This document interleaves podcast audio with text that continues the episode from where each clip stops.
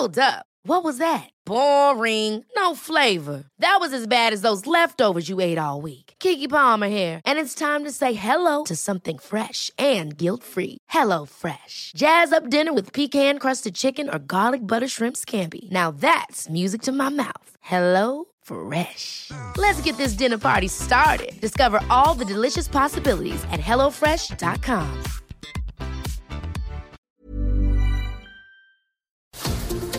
Heraldo Media Group presenta la información y el entretenimiento que usted necesita para estar enterado, también en su descanso. Informativo El Heraldo Fin de Semana, con Sofía García y Alejandro Sánchez, por El Heraldo Radio, con la H que sí suena y ahora también se escucha.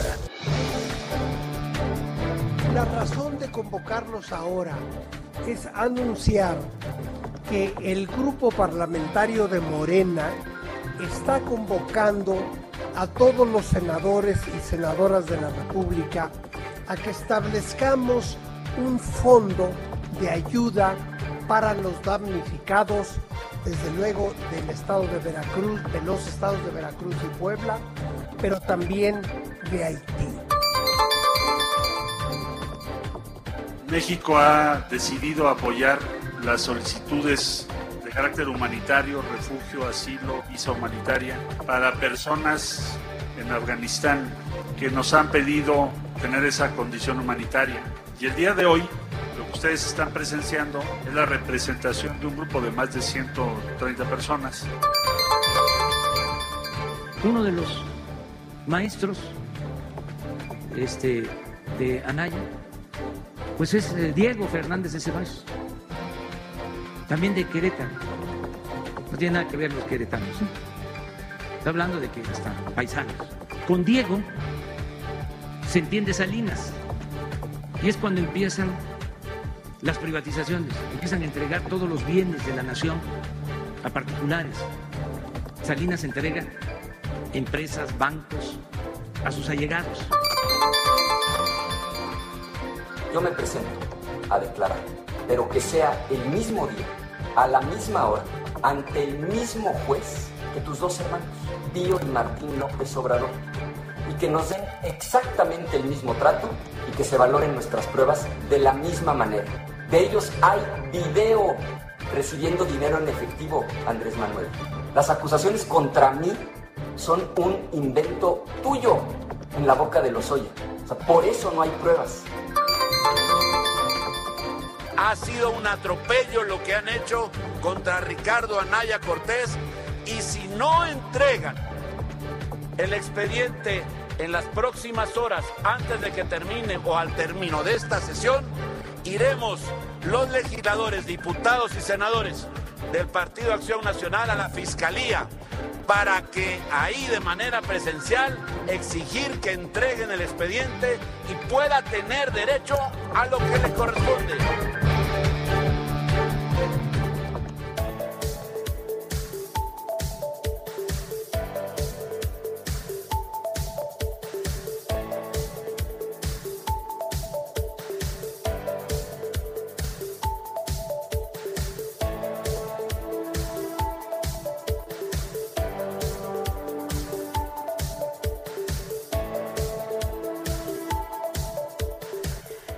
¿Qué tal? Muy buenos días. Son las 7 de la mañana con 3 minutos. Este sábado 28 de agosto le damos la bienvenida a los micrófonos del informativo fin de semana. Recuerda que estamos todos juntos hasta las 10 de la mañana por todas las frecuencias a nivel nacional, de punta a punta en todo el país y también más allá de las fronteras. Quédese con nosotros.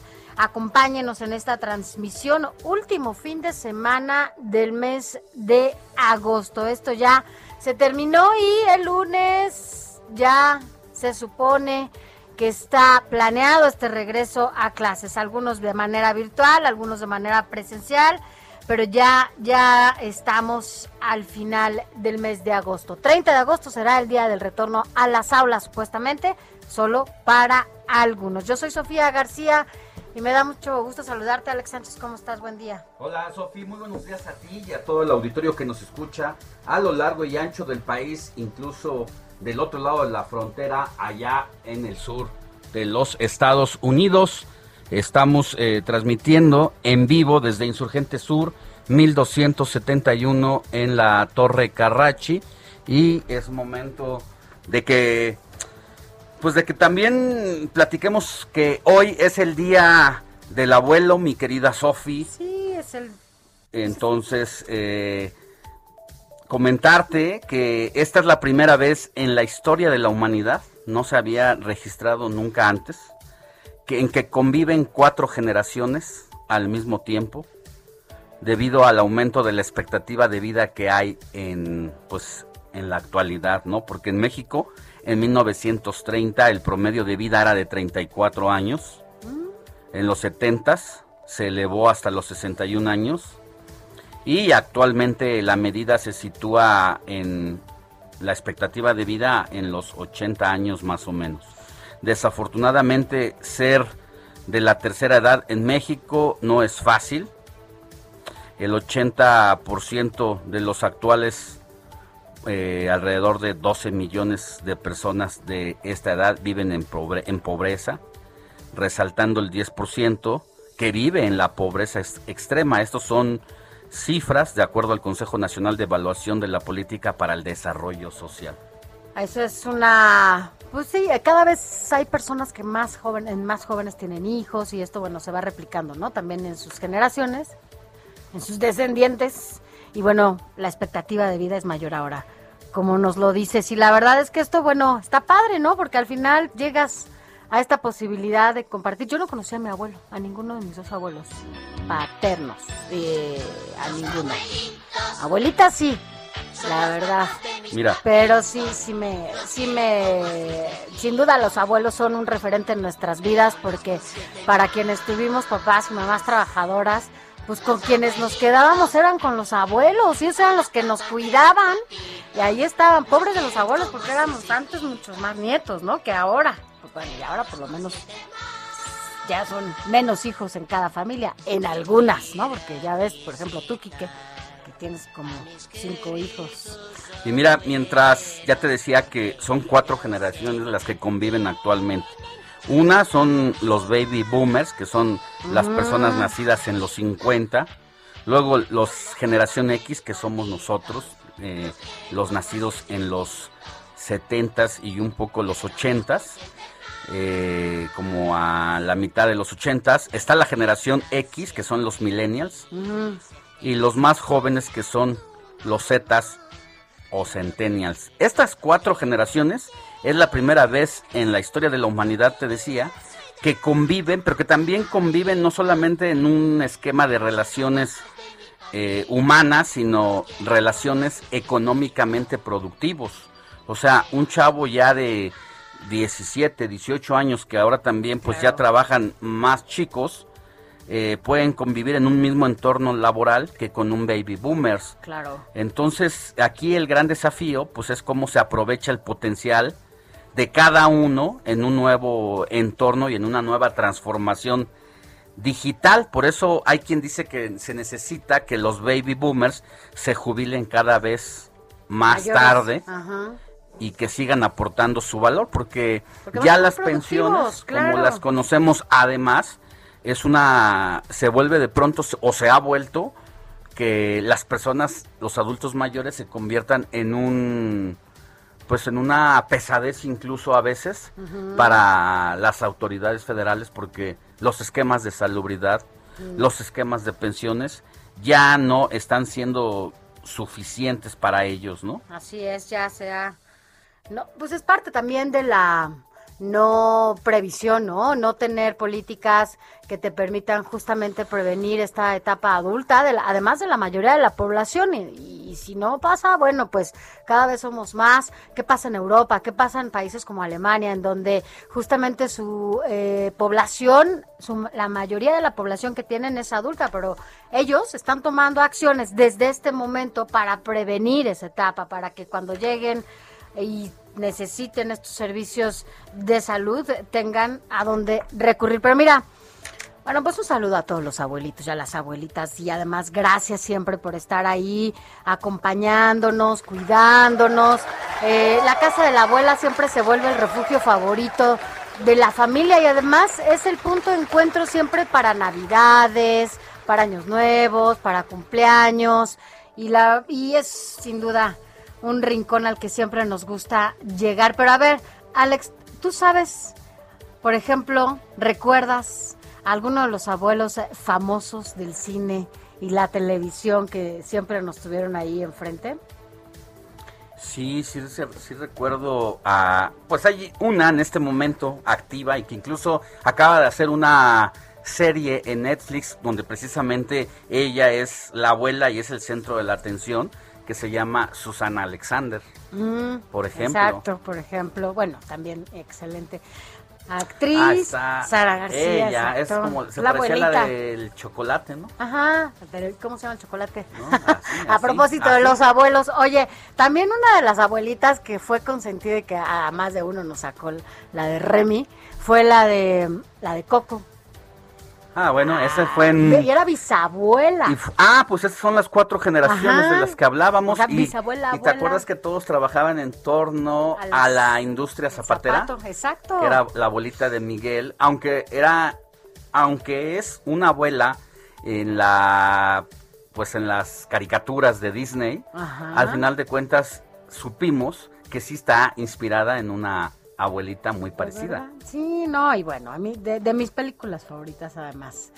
Eh, también el abuelito de Heidi es uno de los, bueno, todos, bueno, nuestra generación vimos a Heidi. Así es, Así el propio, pues el propio eh, Yepeto, ¿no? Era un abuelito, El abuelito que, de Pinocho. que creó a Pinocho, ¿no? Pero ya era, era un abuelito, ¿te acuerdas? Con sus, con sus lentes muy abajo de la nariz.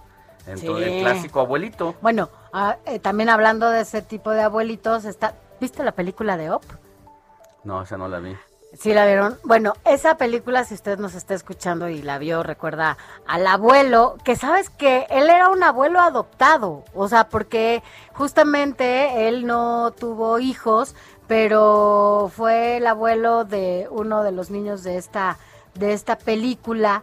Y, y bueno, la tienen que ver, no le voy a decir más para no estar aquí diciéndole la película, pero sí es muy, muy bonita y también es uno de los abuelos famosos, pero sí, no, todo mundo tenemos a nuestros abuelitos y a nuestras abuelitas consentidas. ¿Quién Así dice es. que no? Bueno, todo esto también para decir en su día que las políticas sociales pues no están resolviendo el problema de fondo, que las personas viven no solo una adultez mayor con grandes carencias económicas, sino de salud, de estrés familiar y depresión y a veces alejados o falta de recibir apoyo incluso de los propios hijos, de la propia familia. Así que en el transcurso del informativo ya estaremos hablando con alguna especialista que nos diga sobre cuál es la realidad de este sector de la población, porque como a ti, como a mí, como a todos las, los sectores, la vida no vuelve a ser la misma después de la COVID-19 y no se diga la de los adultos mayores, que al inicio pues eran los que tenían que estar mayormente cuidados, más aislados, encerrados, sin salir de casa porque eran los más vulnerables.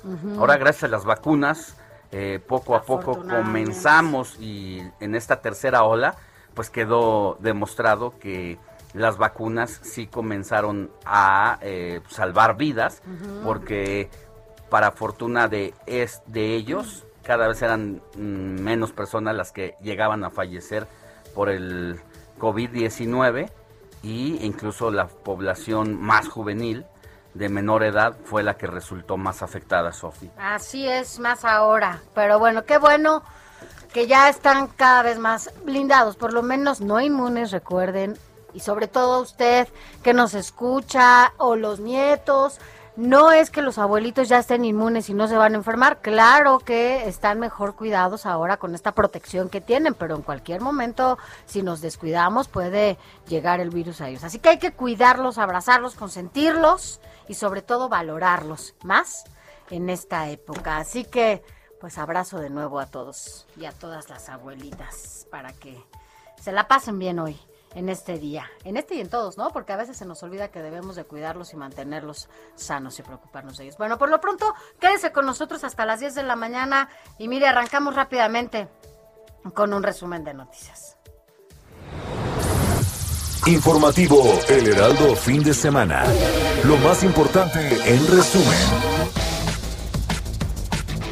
Mire, un grupo de maestros disidentes de la sección 7 de la Coordinadora Nacional de Trabajadores de la Educación en Chiapas bloquearon la llegada del presidente Andrés Manuel López Obrador a su conferencia matutina del día de ayer viernes para solicitar una mesa de diálogo con el objetivo de atender sus demandas, lo que hizo justamente que el presidente por primera vez no se diera esta conferencia donde él la estuviera encabezando.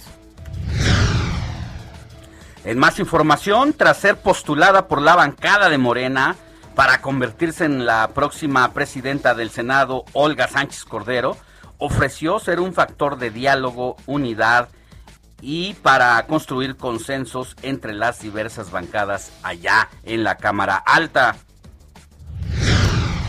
Mire, el director de Gobierno Digital de la Ciudad de México, Eduardo Clark, anunció que se ha presentado ya un descenso en los casos y hospitalizaciones por COVID-19, con lo que la capital se mantendrá en semáforo naranja una semana más. El director, eh, la titular de la Procuraduría Fiscal de la Federación, eh, el es Carlos Romero Aranda, anunció que la dependencia a su cargo prepara denuncias contra 100 grandes contribuyentes que utilizaban los servicios de al menos 43 factureras para evitar pagar al fisco. Yo diría 100 grandes no contribuyentes entonces. sí, claro. Y mire, eh, la Junta de Gobierno de la Universidad Nacional Autónoma de México anunció la remoción de Iván Ruiz García como director del Instituto de Investigaciones Estéticas, luego de declarar que eh, esto durante un programa que se transmitía por Radio UNAM, que el feminicidio, así como lo escucha, es un acto de amor. Así lo dijo este señor. En temas internacionales, las fuerzas militares de los Estados Unidos perpetraron un ataque con drones contra el objetivo del Estado Islámico en Afganistán, un día después del atentado suicida contra el aeropuerto de Kabul que causó decenas de muertos, entre ellos 13 soldados estadounidenses, y luego de que el Estado Islámico precisamente fue quien se atribuyó los atentados. En más información, un estudio de la Agencia Pública de Salud Británica y de la Universidad de Cambridge reveló que personas infectadas con la variante Delta del coronavirus corren cerca del doble de riesgo de ser hospitalizadas respecto a aquellas contagiadas con la versión alfa. Ya está listo nuestro compañero Adrián Caloca, quien nos tiene un resumen o un adelanto de lo mejor de los deportes. Adelante, Adrián, buenos días.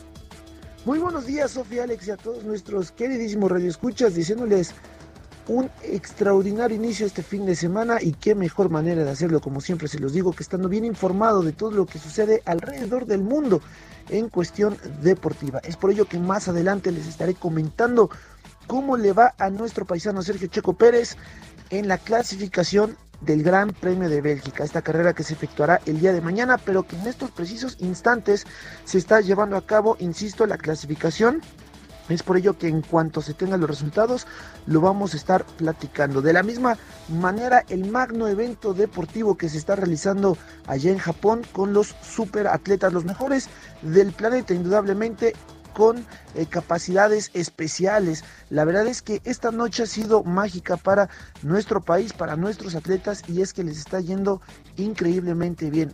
El resultado, por supuesto, también lo estaremos comentando más adelante, así como la jornada 7 del torneo Apertura 2021 de nuestra Liga MX, los resultados de ayer que comenzó justamente esta jornada, los partidos que tendremos este fin de semana, hoy indudablemente para que no se los pierdan, por supuesto, quién contra quién, a qué hora, todo lo estaremos platicando, así como de la misma manera cómo se ha movido el mercado de fichajes en cuanto a fútbol, ha sido realmente un mercado de verano que nunca se va a olvidar y por supuesto les traemos datos, cifras y estadísticas muy interesantes que en ningún otro lado los va a poder escuchar ni ver. Sofía Alex, volvemos con ustedes. Gracias, mi querido Adrián. Regresamos más tarde.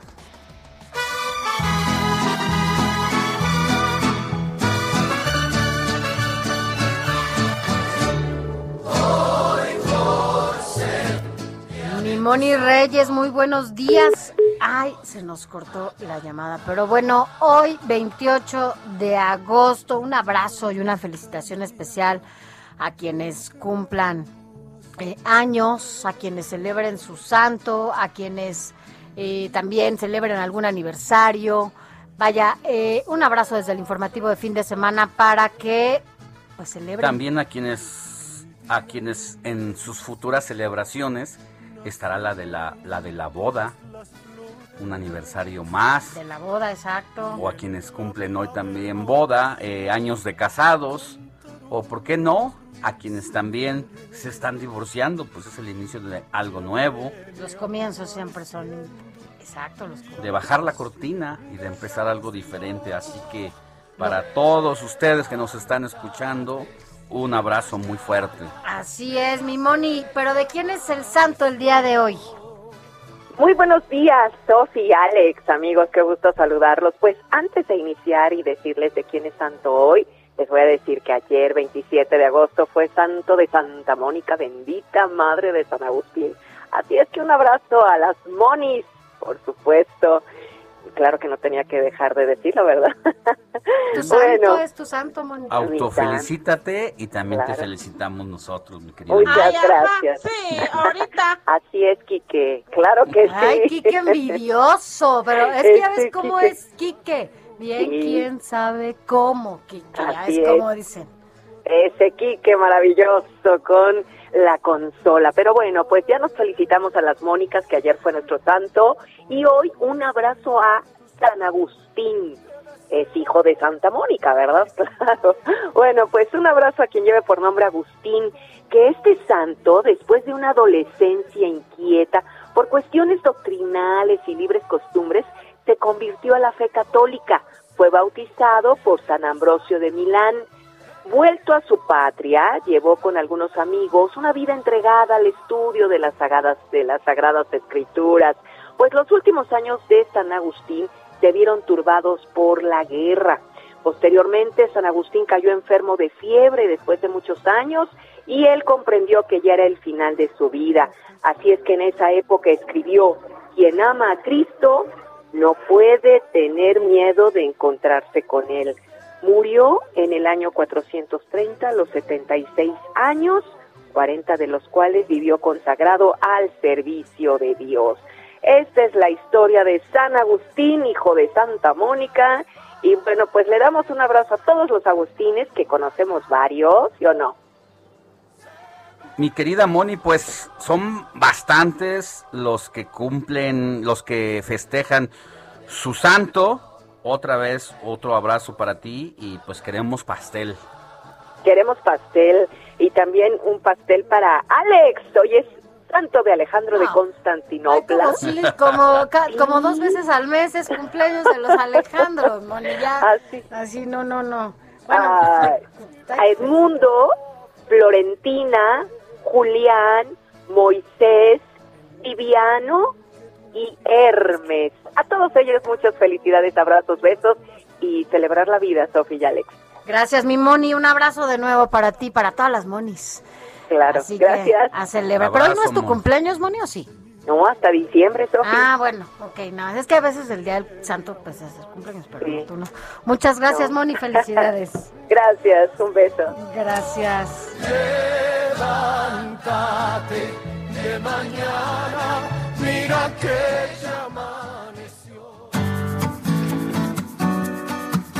Escríbanos o mándenos un mensaje de voz al WhatsApp del informativo fin de semana 5591 63 5119.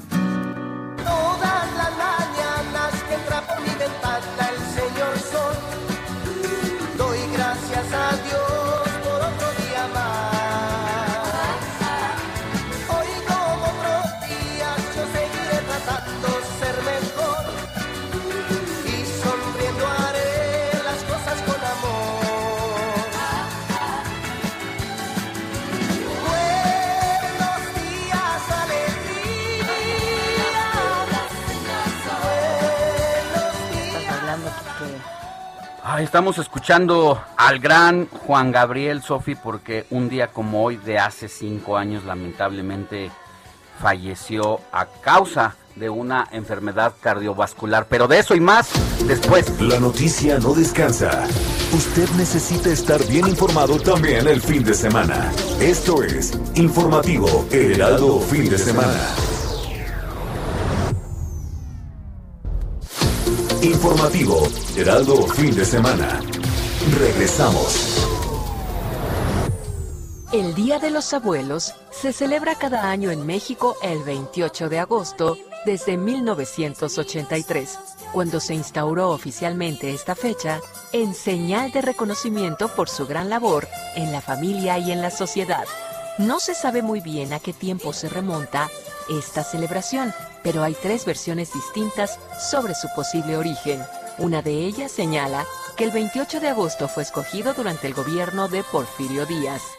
Una segunda versión señala que la fecha se toma a partir de 1957 y la tercera se le atribuye al mérito del locutor de radio Edgar Gaitán, quien en su programa La Hora Azul instituyó el 28 de agosto como día para dedicar a los adultos mayores y desde el año 1998 se instauró en nuestro país el día 28 de agosto como Día del Abuelo.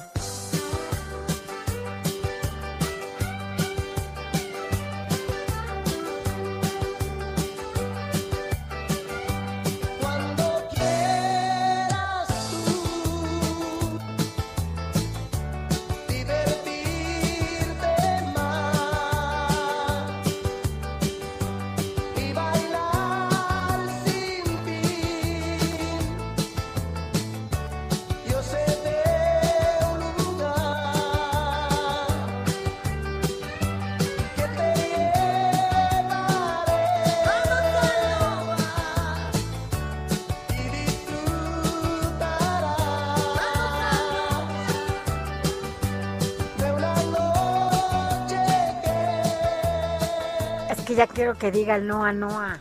No, o sea, todo el mundo estamos esperando el Noa Noa. La verdad es que es una de las canciones, ¿cuántas no son icónicas de Juan Gabriel? Y es que, pues un día como hoy, un día como hoy, pero de, del 2016, pues perdimos. Falleció, ¿no? Para todos eh, de una manera sorpresiva. Juan Gabriel, ajá. A Juan Gabriel, porque a diferencia, por ejemplo, de otro grande, de la música mexicana como José José, pues desafortunadamente fuimos viendo cómo su salud deterioraba y cómo poco a poco él eh, pues mermaba físicamente y esto pues eh, de alguna manera era, fue menos sorpresivo. Eh, para Juan Gabriel, quien incluso iba a tener un concierto allá en los Estados Unidos y que de repente tuviera un desvaído que derivó precisamente en un, eh, en un ataque, en un, en un infarto, pues esta situación tomó al mundo por sorpresa. Y digo al mundo porque es uno de los cantautores mexicanos que ha compuesto o que compuso más de 1800 canciones y que buena parte de ella eh, fue tocada o fueron cantadas por artistas de distintas nacionalidades, por lo menos de 6, 7 idiomas, por lo menos. Además del español y de que los hispanos eh, vibraran y cantaran con la canción, con las canciones del Divo de Juárez, fue en portugués, en japonés, en, en inglés, en italiano, entre otros eh, idiomas.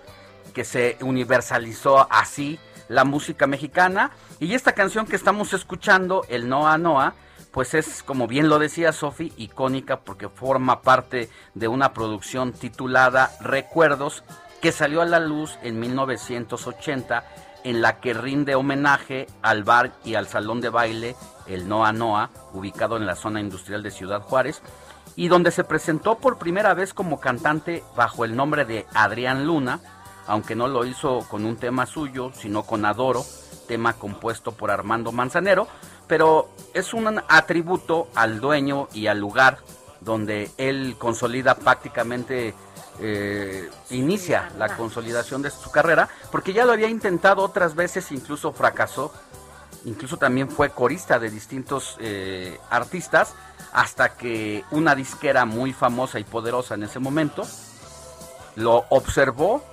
supo que detrás de ese personaje tierno y carismático e incluso melancólico, había un gran potencial y mira lo que se logró con el gran Juan Gabriel. Juan Gabriel, y es que quienes no, usted que, que nos escucha, quienes no hemos bailado el Noa Noa en todas las fiestas, en las bodas, en todos en los encuentros familiares y de amigos siempre sale el Noa Noa. Así que bueno, pues la verdad es que recordar a Juan Gabriel siempre también te hace recordar ciertos momentos. ¿Cuál es la que más te gusta a ti? Es que yo... ¿Es difícil de escoger? Es, es difícil de escoger. Por ejemplo, no, no, me encanta y de verdad la puedo bailar y Es que hay para y bailar. todo. Y para, y para romancear. Para llorar. La otra, la de querida. Yo me acuerdo mucho la de querida, por ejemplo, con mi hermano, porque mi hermano apenas empezaba a hablar, estaba chiquitito Y ya y cantaba. con la cantaba porque era querida, ajá, y entonces nada más se aventaba el ajá, y estaba chiquitito y empezaba a cantar la de querida. así, ajá. Ahora, Querida fue una de las canciones precisamente que rápido tuvo una aceptación y que duró meses en el en, la- en los primeros lugares de la lista y que si no me falla la memoria, hasta ahora no ha habido una canción que supere por mucho a Querida en los primeros lugares de la lista allá en esta inicios de la década de los 80. O cuando cantaba, ¿te acuerdas cuando cantaba con Rocío Durcal? La de no, ¿cómo, cómo se llamaba esta? Este, ah, ah, ah, una con Rocío Durcal que decía, ¿me quieres no? ¿O ¿Te quiero no? Ah, Es, esa es la de. Ajá. Cuando ajá, que por favor. Este, cuando cantaba con Rocío Durcal, que además fue una de sus más, ¿no? Eh, creo que de las Pues- más que lo interpretó. O sea, que interpretó las canciones de Juan Gabriel. Pues él logró consolidar a Rocío Durcal. Hay que recordar que eh, una cantante española que justo Juan Gabriel pues ayuda a consolidarla porque con esta capacidad que tenía el Divo de Juárez para interpretar, componer, eh, escribir para cualquier género musical. Mira, lo hizo en ranchero, lo hizo en balada, lo hizo en pop, así que era un todoterreno y pocos artistas tan completos como él, porque además cantaba, tocaba la guitarra, además de cantar.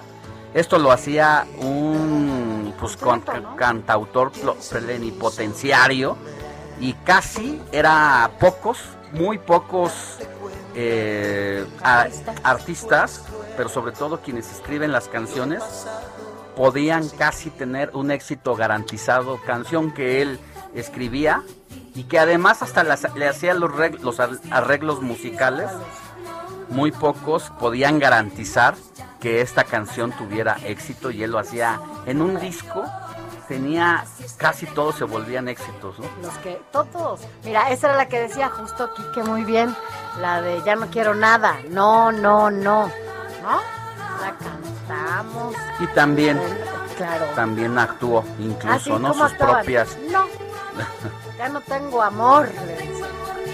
Sí pasa. Así- Oye, y otra cosa que hay que destacar de Juan Gabriel, que como que todo el mundo sabía sus preferencias sexuales, pero pues, casi nadie había abordado ese tema en torno al gran cantante, sino que fue un periodista mexicano, Fernando del Rincón, que ya en los últimos años le preguntó si Juan Gabriel era gay Y él le dijo que lo que se veía no se preguntaba.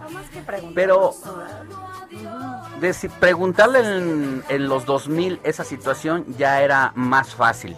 Pero a finales de los 70s o los 80s, donde estos rancheros mexicanos bragados como Vicente Fernández, cuyo paternalismo y machismo los llegaban a escupir en cada letra de sus canciones, que Juan Gabriel con este nuevo estilo entrara y que fuera aceptado Claro. por la sociedad mexicana, Su talento era mayor, ¿no? A es por cosas. eso. O sea, es- Él no hubiera sido aceptado No sin eso.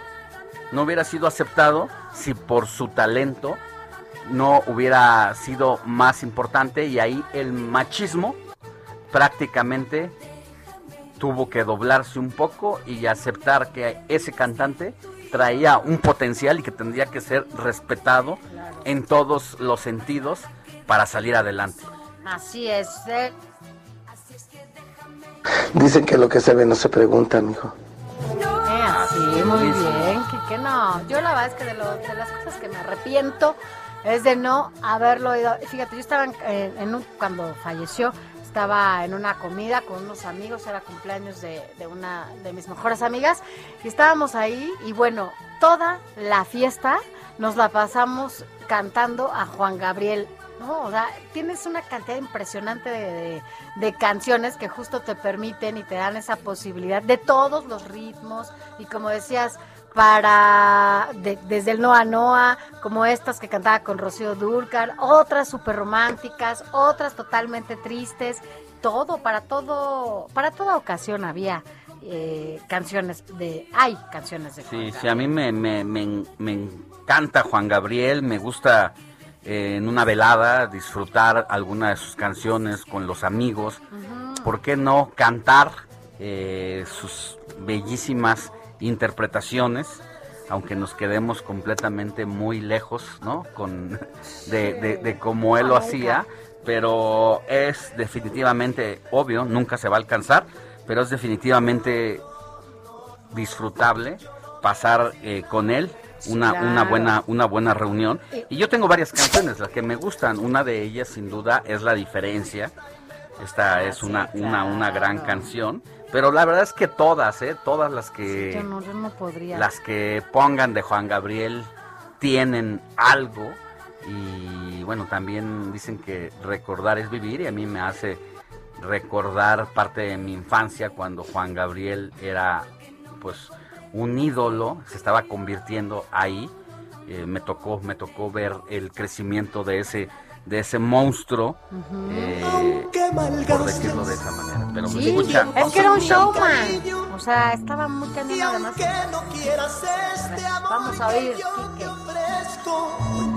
Y aunque no quieras pronunciar mi humilde nombre, de cualquier modo yo te seguiré queriendo.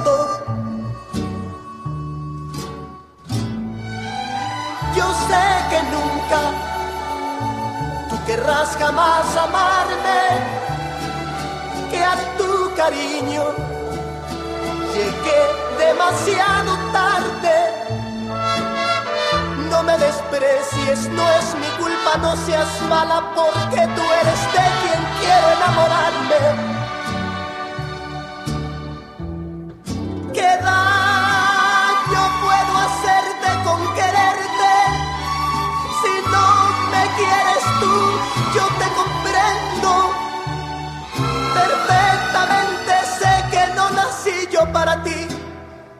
pero ¿qué puedo hacer?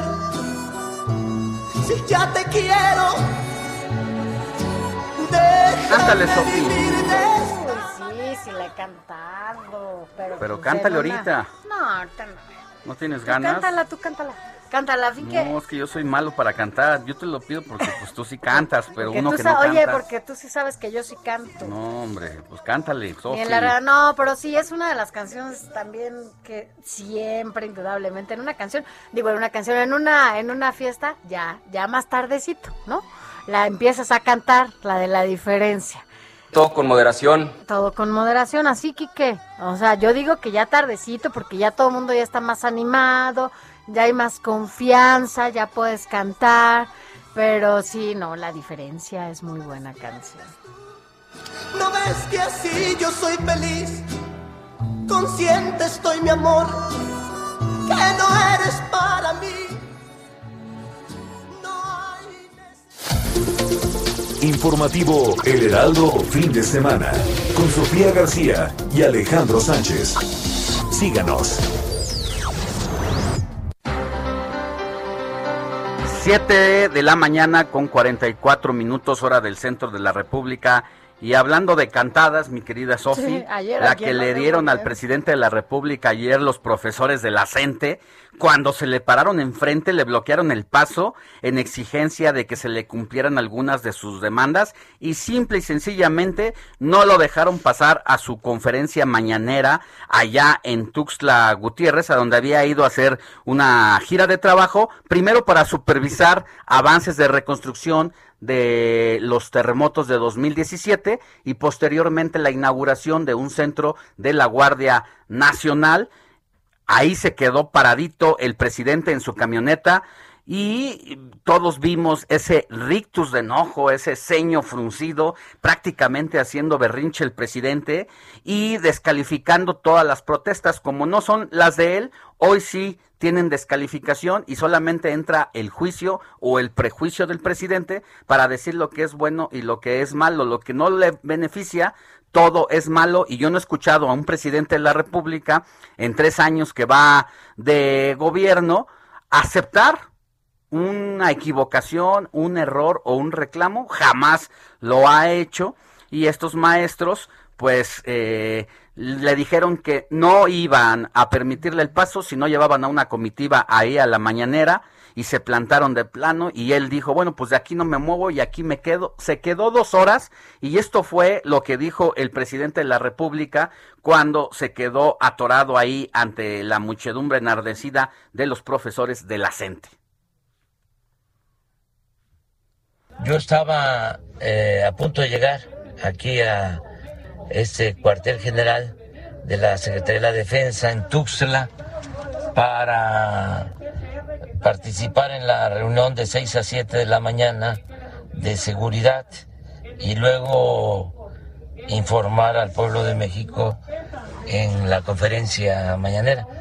Pero a la entrada del cuartel, un grupo de maestros de la CENTE de Chiapas nos eh, impidieron la entrada bajo la condición de que teníamos que atenderlos de inmediato y resolverles eh, sus demandas.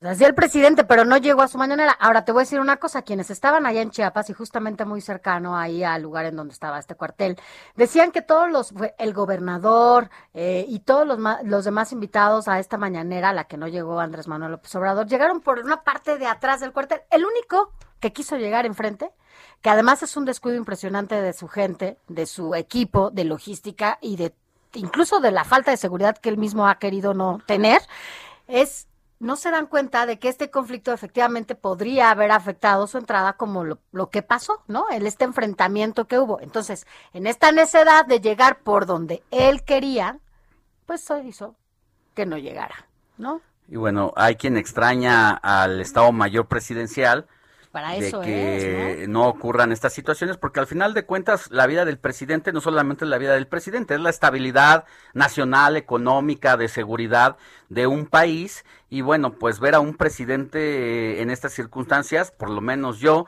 en lo que tengo de vida, no recuerdo una escena como esta. ¿no? Y pues ahí está el presidente, eh, pues haciendo prácticamente el capricho, poniéndose el tú por tú a los maestros, y creo que por una razón, porque se conocen entre ellos. Escuche usted la voz de este profesor, que no es de ayer, ¿eh? Esta, este, este audio que le vamos a poner es de hace dos años, pero que se revivió ayer en las redes sociales para entender un poco el contexto de los profesores y de quién eh, encabezó esa manifestación. Es este profesor, escúchelo. Eh, no, tengo miedo porque eh, esta situación, este lema de bloquear carretera de la manifestación nos, enseñó nuestro propio presidente.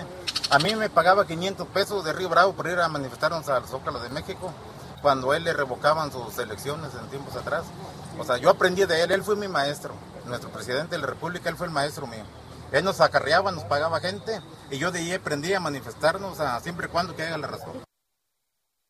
Él fue mi maestro, de él aprendí a hacer este tipo de bloqueos porque me pagaba 500 pesos a mí y a todos mis compañeros por hacer movilizaciones.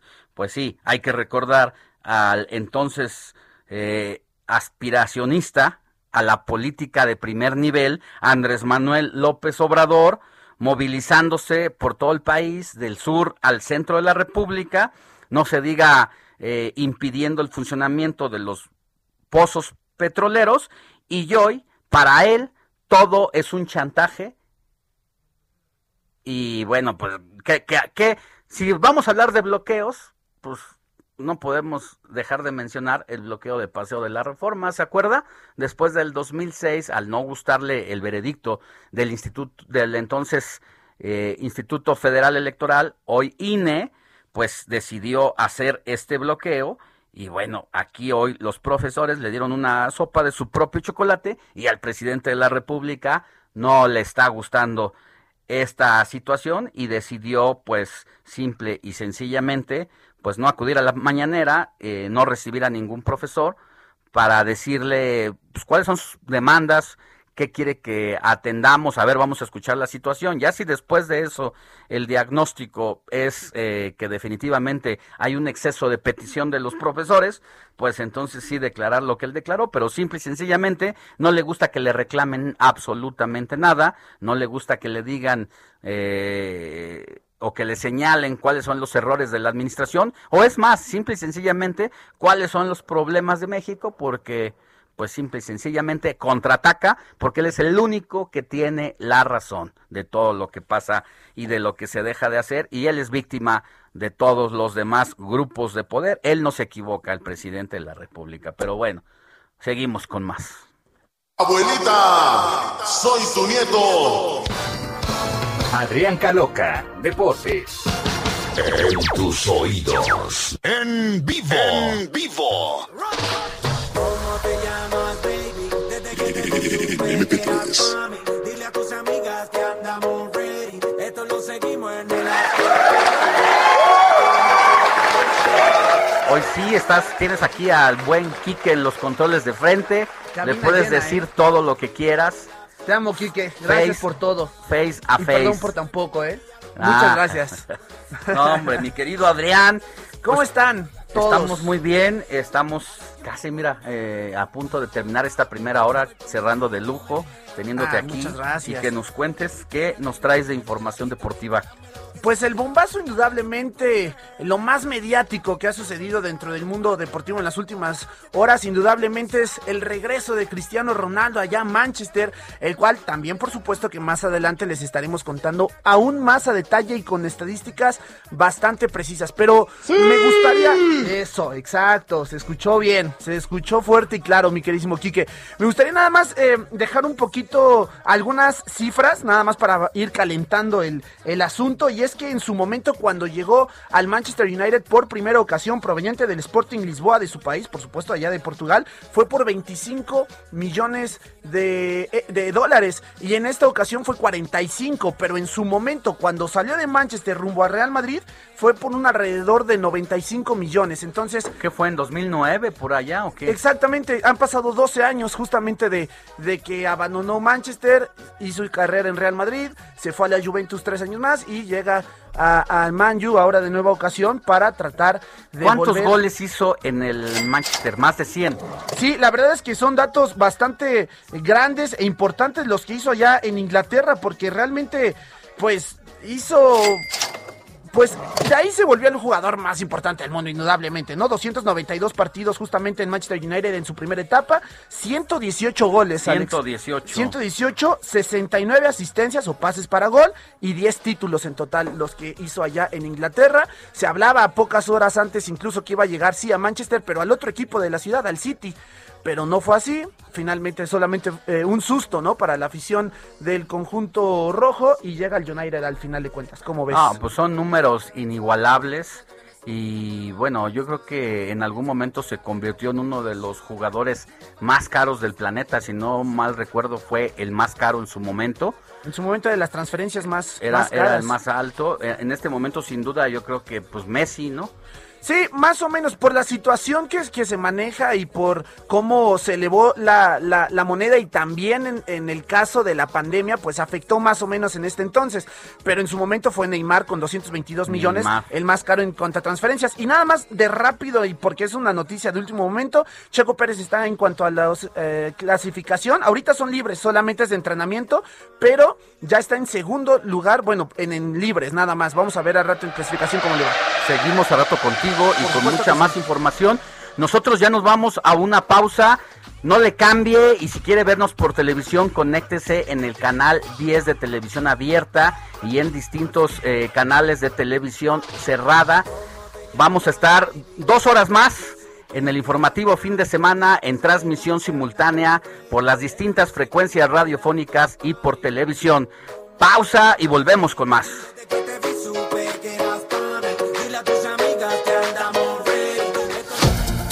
La noticia no descansa. Usted necesita estar bien informado también el fin de semana. Esto es Informativo Heraldo Fin de Semana.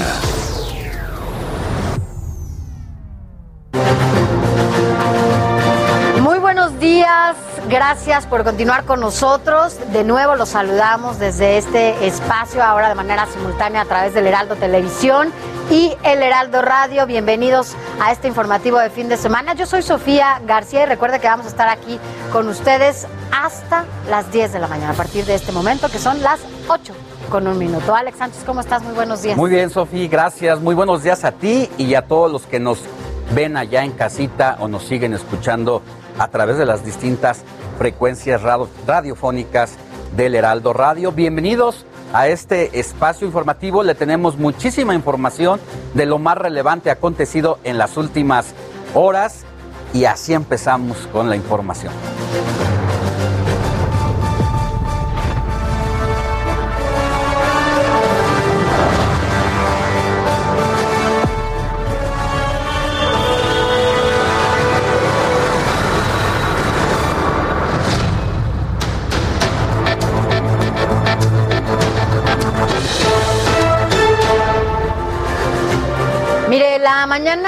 De este viernes, integrantes de la sección 7 de la CENTE, normalistas y trabajadores de salud de Chiapas, eh, retuvieron por dos horas al presidente Andrés Manuel López Obrador en su camioneta allá en Tuxtla Gutiérrez. Exigían dialogar sobre la reforma educativa, aumento de plazas y mejores condiciones de trabajo en el sector salud. Simplemente no lo dejaron entrar por primera vez a su conferencia matutina y bueno, pues él estaría ahí con el gabinete de seguridad y también con el gobernador de Chiapas.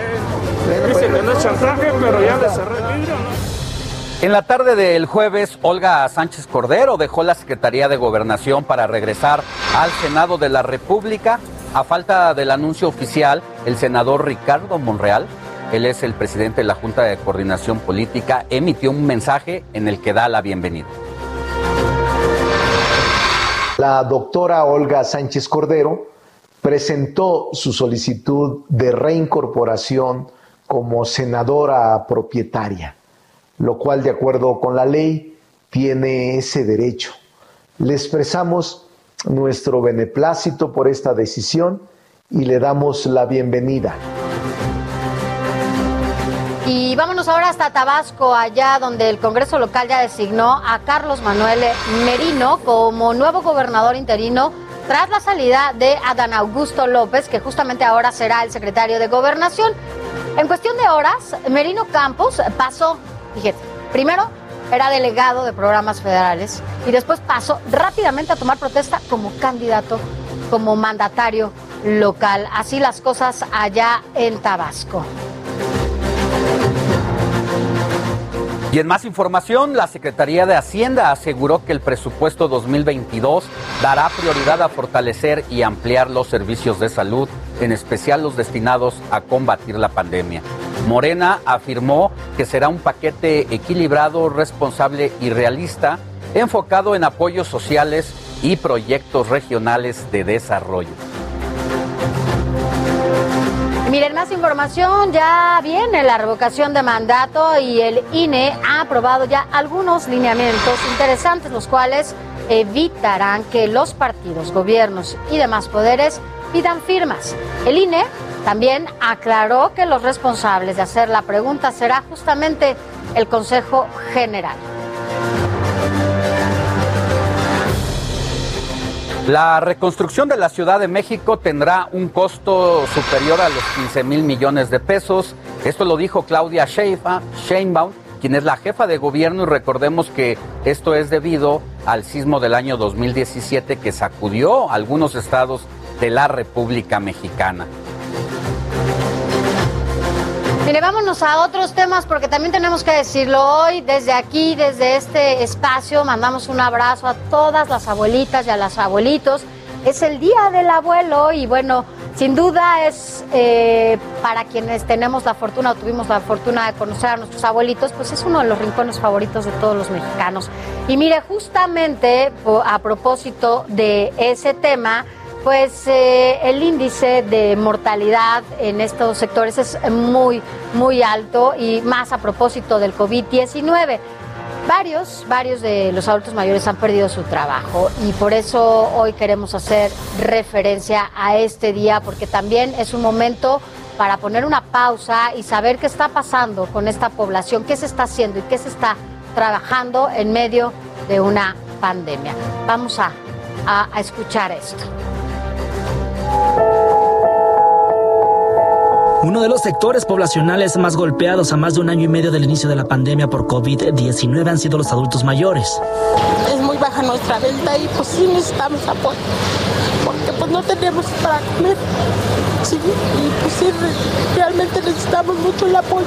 Bueno, los adultos mayores son uno de los segmentos más vulnerables de la población a nivel nacional, a nivel local, sea rural o urbano el entorno, la vulnerabilidad se presenta en todos los casos. La pérdida de trabajos ha sido uno de los peregrinares. Dejaron de recibir sueldos, bajaron ventas en sus comercios y en los mercados no pudieron laborar. El Instituto Mexicano para la Competitividad señala que al menos el 41% de los adultos mayores económicamente activos en sectores formales e informales perdieron su trabajo durante el primer año de pandemia. Pero ahorita sí nos, nos pararon totalmente y todo el mundo trabaja menos nosotros, de verdad, menos nosotros. Es que todo el año estuvieron parados, todo. Todo el año, exactamente todo el año. Buscamos trabajo, no nos dan por la tercera edad y nosotros queremos salir adelante a luchar.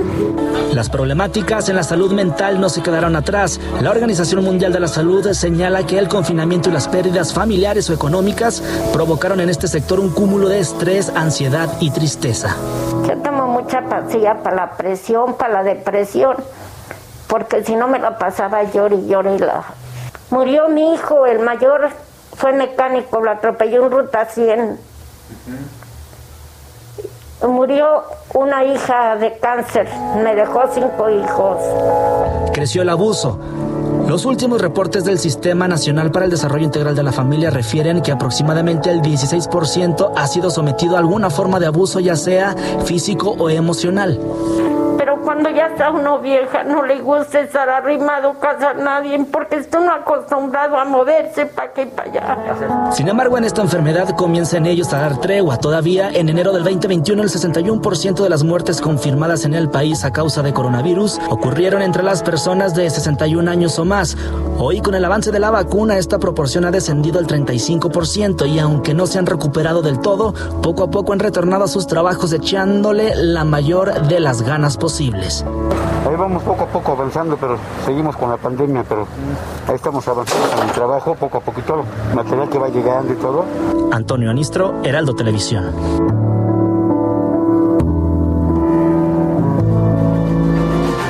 Y mire, debido a la pandemia, muchos adultos mayores deben tener cuidados especiales. Por eso vamos a platicar con la geriatra Jimena del Prado Llamas para saber cómo cuidar a nuestros adultos mayores en casa. Jimena, muy buenos días. Gracias por estar con nosotros. Buenos días, al contrario, gracias por la invitación. Cuéntenos cuál ha sido su experiencia en la relación de sus pacientes, sobre todo en esta nueva etapa en la que estamos viviendo, porque supongo que hay un antes y un después para este sector de la población antes de la pandemia y ahora en pandemia. Sí, definitivamente el, el después ha sido muy pesado, sobre todo ahorita eh, con la nota que, que, acaban de presentar en los asilos, eh, los pacientes que están un poco eh, menos en contacto con la familia ahora con, con la pandemia, eh, pues se ha agravado pues los episodios de demencia, de delirium, la depresión en los adultos mayores que están asilados o que están este, eh, en estas instituciones. Eh, nosotros como médicos también eh, se nos eh, limitó eh, la visita a este sector, a pesar de, de, ser un sector que requiere mucho la atención médica, también disminuimos esa parte del contacto físico precisamente por la vulnerabilidad de nuestros adultos mayores. Jimena, doctora, buenos días. Y saber sobre todo, o sea, sí, la pandemia y supongo que las enfermedades respiratorias han sido, eh, pues, por las cuales acuden a, su consultorio. ¿Cuáles otras enfermedades eh, han sido, sobre todo, las que más han eh, destacado en estos últimos o en este último periodo de pandemia?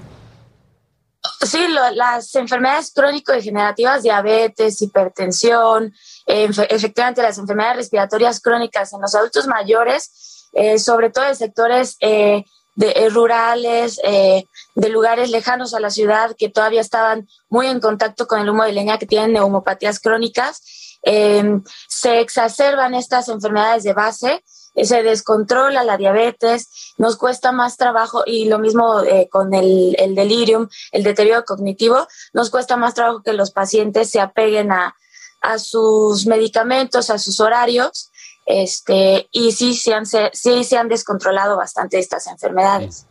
Desafortunadamente, buena parte de, o una parte importante de estos adultos mayores viven solos y no todos tienen la posibilidad de acudir a un especialista, a alguien que lo supervise. ¿Cuál es la recomendación que usted da a la población en general para eh, pues estar al pendiente de nuestros adultos mayores? Porque se nos olvida que en algunos años nosotros vamos hacia ese mismo camino. Claro, sí, Alejandro, es un punto muy importante esto que dices. En la pandemia, la verdad es que hubo mucha respuesta por parte de la, de la juventud, e incluso con adultos mayores que no tienen eh, familiares cercanos. Estuvieron en contacto, por ejemplo, vecinos, este, eh, sobrinos, gente un poquito más alejada, eh, eh, muy en contacto con estos adultos mayores que viven solos. Entonces, sí es importante, si uno conoce eh, algún vecino, algún amigo, eh, que viva solo, que sea adulto mayor, que viva solo, que le cueste trabajo, pues salir a comprar este, su súper y este tipo de cosas del día a día.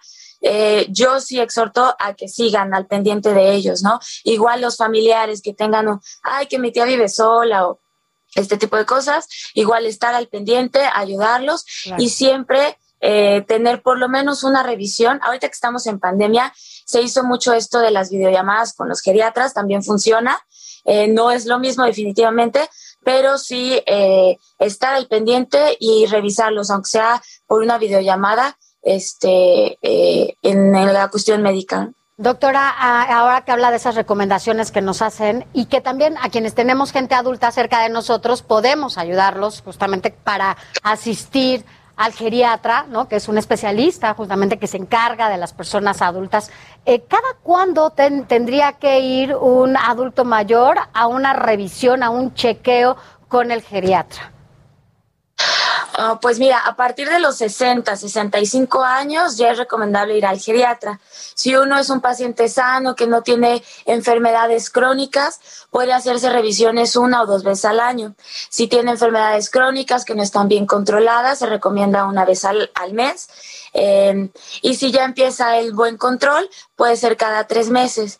Los adultos mayores que son un poco más dependientes, si las consultas son más seguido, ¿no? Cada 15 días, cada 20 días si tienen síndrome de caída, si se están cayendo, si dependen, si tienen demencia. Esas, esas este, consultas sí son más seguido. Pero en general, a la población que tenga enfermedades crónicas bien controladas, a partir de los 60 años sí hay que visitar a su geriatra para empezar a controlar y prevenir las complicaciones de las enfermedades crónicas. Pues bueno, pues gracias, gracias doctora y pues esta es la recomendación para todas y todos los adultos mayores y también para quienes están cerca de nosotros, ya lo saben, hay que acudir al geriatra para prevenir. Se trata de prevenir y sobre todo también de repente atender. Gracias, doctora Jimena. Buenos días. Al contrario, gracias a ustedes. Buen día. Gracias, buen día. Buen día, doctora. Y mire, vámonos a, otra información. Vamos a noticias de Estados Unidos, porque un posible atentado terrorista provocó una tragedia en Afganistán. Dos explosiones cerca del aeropuerto de Kabul dejaron al menos 13 muertos y 70 heridos, entre ellos varios niños. Autoridades locales no descartan incluso que el Estado Islámico esté detrás de esto. Una explosión fue en Abeygat, justo donde eh, estaba la entrada del aeropuerto de la capital afgana y la otra muy cerca del Hotel Barón, donde duermen la mayoría de las personas que esperan y ansían el momento de abandonar Afganistán. Y hasta el momento se contabilizan más de 80 personas asesinadas, incluyendo 13 soldados estadounidenses. Las Fuerzas Armadas se mantienen atentos por posibles ataques con cohetes o coches bomba contra el aeropuerto de Kabul, porque hay que recordar que el próximo martes se cumple el plazo de los talibanes para que se delibere el espacio y quede ya en manos de ellos o que se atengan a las consecuencias, eso dicen los talibanes. Y mire, y es que el presidente de Estados Unidos, Joe Biden, se vengará del Estado Islámico por las explosiones mortales en el aeropuerto de Kabul. El mandatario juró que su país no perdonará, no olvidará y perseguirá a las personas responsables eh, y los hará pagar. Serán las Fuerzas Armadas estadounidenses las encargadas de este plan de contraataque. El Pentágono de los Estados Unidos realizó entonces una serie de bombardeos contra blancos del Estado Islámico, quien se atribuye los atentados de Kabul. Esto como represalia por los ataques terroristas contra los soldados estadounidenses ahí en la capital de Afganistán. Hasta ahora el saldo es de una persona muerta.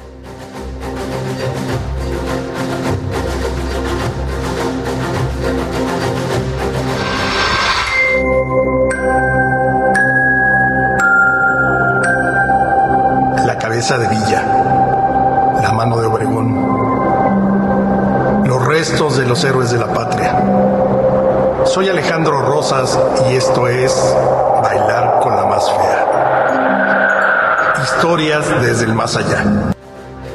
Mire, vamos a cambiar de tema radicalmente sábado y es importante que usted esté en su casita acompañándonos porque nos va a platicar, vamos a tener esta conversación con un gran historiador. Además tiene una manera de platicarla, de compartirla eh, tan especial que ahora escucharlo a través de un podcast, bueno, pues nos hace a todos más divertida y más interesante la historia de México. Y es que por eso agradecemos que esté con nosotros el historiador Alejandro Rosas, porque además ahora contará la historia de otra manera, bailar con la más fea a través de un podcast. Alejandro, muy buenos días. Hola, ¿qué tal? Buenos días. Gracias por invitarme de nuevo a su programa. Cuéntanos primero para quienes nos están escuchando y nos están viendo, ¿de qué se trata este podcast, esta, este contar la historia de otra manera, como además particularmente tú lo haces? Pues mira, eh, yo, yo siempre he dicho que hablo con los muertos porque me convierto en una especie de medium para contar las historias de los que ya se fueron, ¿no? Evidentemente tengo aquí mi Ouija y etcétera. Pero no, bueno, lo cierto es que a lo largo de estos años de investigación que llevo, pues ya son más de 30, me he encontrado muchas historias que no necesariamente son las de siempre, ¿no? Es decir, siempre hablamos de la revolución, de la independencia, de los grandes momentos de la historia nacional, pero a lo largo de todos esos años me he encontrado muchas historias eh, que son muy interesantes porque en este caso en particular de, de Bailar la más fea, son todas historias que se escribieron después de muertos los personajes. Por eso se llama bailar la, eh, con la más fea, bailar con la más fea, porque hace referencia a este dicho famoso de ya me tocó bailar o le tocó bailar con la más fea que se refiere a la muerte. Y en este caso, efectivamente, lo que yo pretendo junto con Himalaya en este podcast son 10 historias macabras de la historia de México. Ojo, todas son absolutamente ciertas, o sea, no hay invención aquí, no es una recreación, no es ficción. Todas me las he encontrado y ahí están en, los libros, están en los archivos y van desde la mano de Obregón, que yo no sé si tú tuviste chance, digo, eres mucho más joven, pero chance de, de llegarla a ver en algún momento y si no, por ahí están las fotos. Yo sí era de los de niños, o sea, me encantaba que mis papás me llevaran a San Ángel a ver la mano de Obregón. Imagínate, ¿quién guarda una mano y luego la pone en un monumento? En un monumento que además, lo macabro también es que fue construido en el mismo lugar donde asesinaron a Obregón. Mm. Entonces, así junto a la mano de Obregón hay otras nueve historias, todas macabras, todas ciertas, pero la idea es contar también la historia de otros eh, asuntos o de otros temas que no son los de siempre. Sí, son distintos ángulos de ver las, eh, la historia de México y que a veces detenerse en estos detalles o en estas especificaciones, querido Tocayo, nos dicen mucho más de nuestros personajes, de nuestros héroes o villanos. Eh, ¿Tú te detienes en esta temática específicamente en quienes formaron parte de la revolución? ¿De qué periodo a qué periodo eh, tomas a estos personajes?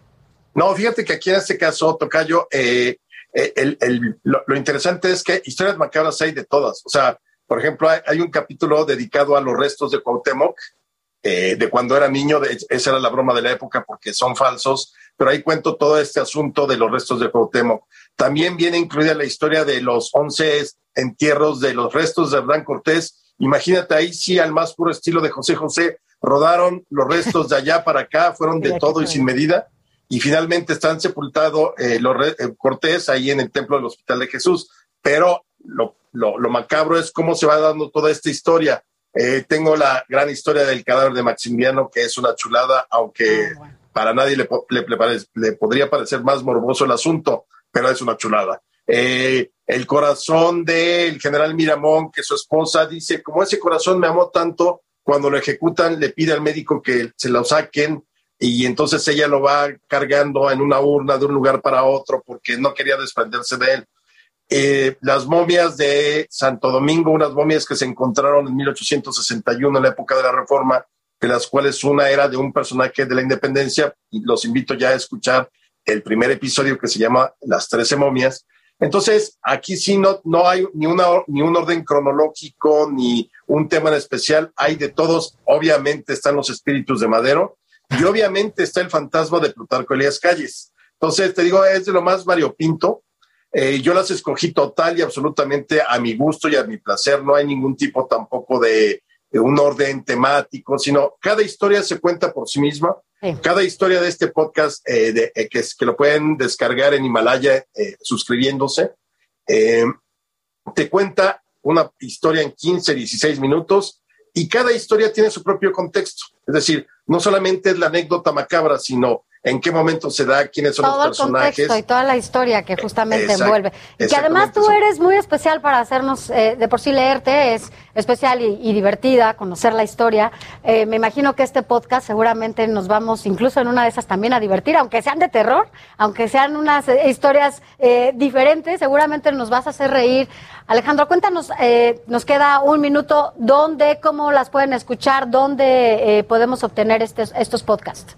Mira, si entran a pro.himalaya.com, ahí pueden descargar, más bien, ahí pueden suscribirse a esta eh, productora de podcast que tiene muchos temas, ahí de historia y demás. Ahí lo pueden descargar, hay una suscripción, te dan 30 días gratis de suscripción. Ahí podrían escuchar las primeras cuatro. Vamos saliendo cada semana con una historia.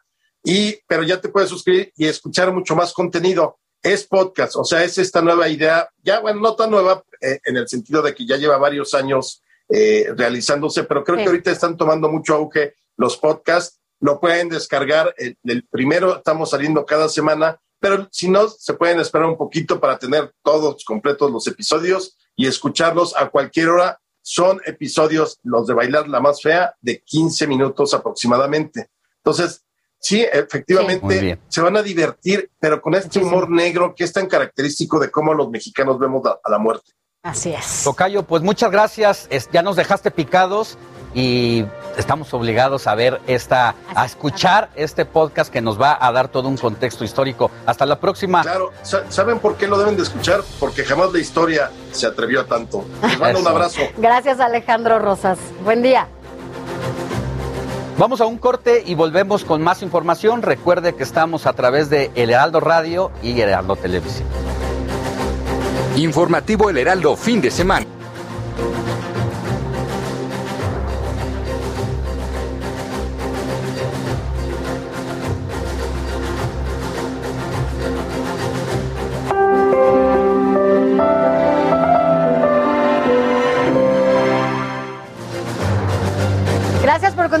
Nosotros. Recuerde que estamos de manera simultánea a través de estas imágenes en el Heraldo Televisión, pero también en el Heraldo Radio, así que nos puede sintonizar a nivel nacional, ya lo sabe también más allá de las fronteras. Acompáñenos porque estamos aquí todos juntos hasta las 10 de la mañana, así que tenemos mucha información. Además, Alex, hoy también estamos recordando a Juan Gabriel.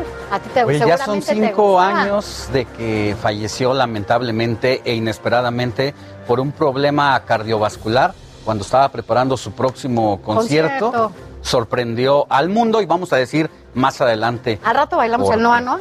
A o lo cantamos, o la de la diferencia. Hay para todo, quieres, si quieres llorar, si quieres bailar, lo que bailas, quieras. Hoy bailar, es sábado y además que nos ven, ya mucho hemos llorado con todo lo que nos pasa, pero bueno.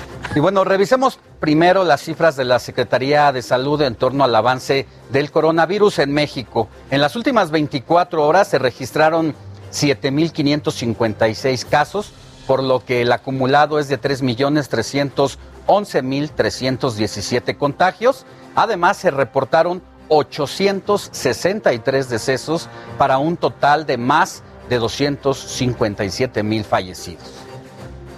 Y esta semana el director general de Gobierno Digital de la Agencia Digital de Innovación Pública, Eduardo Clark, anunció que se han aplicado más de 9 millones de dosis de la vacuna contra el coronavirus. Esto a mayores de edad, de las cuales más de 6 millones han sido para la primera dosis, lo que representa un avance del 89% del proceso de inmunización aquí en la capital del país. Y es por eso que les recordamos para los que viven en la Ciudad de México que hoy se vacunan en la alcaldía Iztacalco y Tlalpan de 18 a 29 años con las letras del primer apellido que van la S, T, U, B, W, X, Y y Z y aquellos que no pudieron acudir el día de su cita. Recuerden que es la segunda dosis de la vacuna Sinovac en Iztacalco, es en el Palacio de los Deportes, mientras que en Tlalpan deben acudir a la Escuela Preparatoria número 5 o al Instituto Nacional de Medicina Genómica.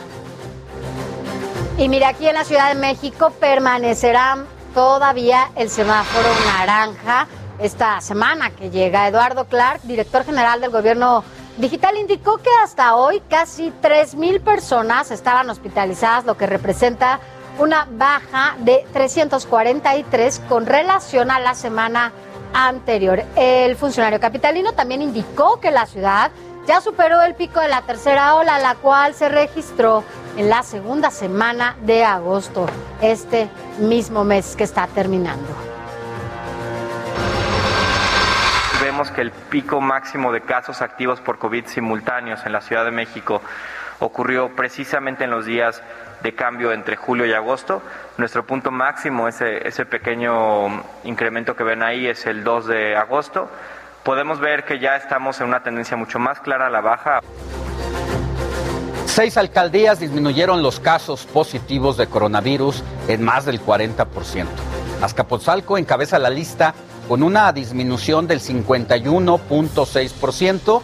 Le sigue Coajimalpa con 50.5%, Miguel Hidalgo con 46.8% y Benito Juárez con 44 40.1%. También está Iztacalco, quien tiene 43%, y la Gustavo Amadero con 40.8%. Esto es un poquito casi el 50% en, en, términos generales de la disminución del COVID aquí en la ciudad. Y fíjate, esto aquí en la ciudad, y la verdad también hay que decir que en la mayoría del país muchos estados han roto ya récords en, en los contagios, en el número de contagios, en el número de hospitalizaciones, y es por eso que, aunque, bueno, aquí ha disminuido y eso también tiene mucho que ver con la vacunación que se ha llevado a cabo, eh, también en otros espacios, en otros estados de la República han roto récords. Ha pasado en Colima, ha pasado en Nuevo León, ha pasado en el norte del país. La verdad es que hay que seguir con muchísimo cuidado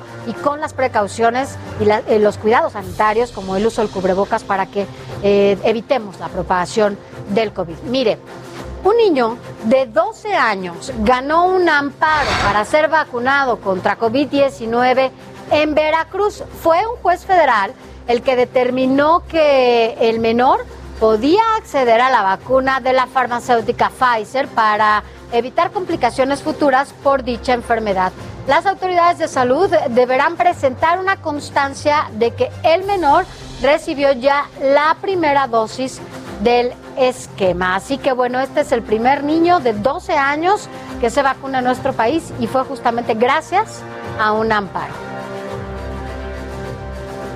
Y atención con esta información porque si bien ya la variante Delta nos puso, nos puso por tercera vez de cabeza en esta pandemia, ahora se detecta un caso de la variante Lambda, el COVID-19 en la capital del país. La Organización Mundial de la Salud ya está investigando y monitorea esta cepa, mientras que autoridades sanitarias de la Ciudad de México afirmaron que la variante Delta sigue siendo la que está predominando. Así es. Y mire, ustedes se preguntarán justamente cuáles son las diferencias entre las variantes que se han detectado en los últimos días. Y aquí, en el informativo de fin de semana, se lo vamos a decir. Lambda fue registrada por primera vez en Perú y por su variante, la variante Delta, fue detectada en la India. Es clasificada como la variante hasta este momento de mayor preocupación. Lambda no tiene evidencia de comportamiento agresivo por fortuna, pero tiene una capacidad muy transmisible y se encuentra en 40 países, mientras que Delta está en 132 países. Así es, mucho cuidado. Mira, y en más información de COVID-19, la COFEPRIS autorizó el uso de emergencia de la vacuna contra COVID-19 de la farmacéutica Sinopharm. Este antígeno requiere de dos dosis, como la mayoría, para complementar el esquema de vacunación. Y es que muchos todavía aquí en la ciudad no hemos podido incluso cerrar este segundo eh, periodo, ¿no? La segunda vacunación. En, el, en mi caso, yo me vacuné en julio y fue AstraZeneca, sí fue AstraZeneca y entonces bueno, tendríamos que esperar a que llegue otro lote de vacunas para que ya nos la apliquen. Somos varios los que todavía estamos esperando esta segunda dosis. Los expertos dicen que nos podemos esperar hasta 60 días. Así que bueno, estamos todavía en Así el margen es. de espacio de tiempo para poder eh, atendernos con la segunda dosis. Y hasta ahora nueve vacunas contra el COVID-19 hay para uso de emergencia que se han aprobado en México, donde se encuentran Pfizer, AstraZeneca, Sputnik, Sinovac, CanSino, Covanix, Johnson Johnson, Moderna y Sinopharm, que se acaba de sumar a la lista. Le repito, todas aprobadas por su aplicación por la COFEPRIS y el gobierno mexicano. Esto sin eh, dejar de decir que hay muchas más eh, vacunas en desarrollo, incluyendo una mexicana. Y mire, científicos de la UNAM desarrollaron un cubrebocas, así como lo escucha y lo ve, que neutraliza al COVID. Eh, Esta mascarilla es antimicrobiana y una vez que el virus entra en contacto con sus capas, el ARN se descompone. Consta de tres capas, dos de algodón y una de nanocapa, que es de plata y cobre. Eso es una muy buena noticia, sobre todo para todos los mexicanos. Así que mira, escuchemos. Ambos metales eh, han sido muy estudiados desde hace muchos años y tiene eh, claras evidencias de que tienen propiedades antivirales, antibacteriales e incluso antifúngicas. Lo ponemos en un grupo dentro de la idea de que son biocidas, ¿no? que van a estar eliminando bacterias, virus y hongos en general.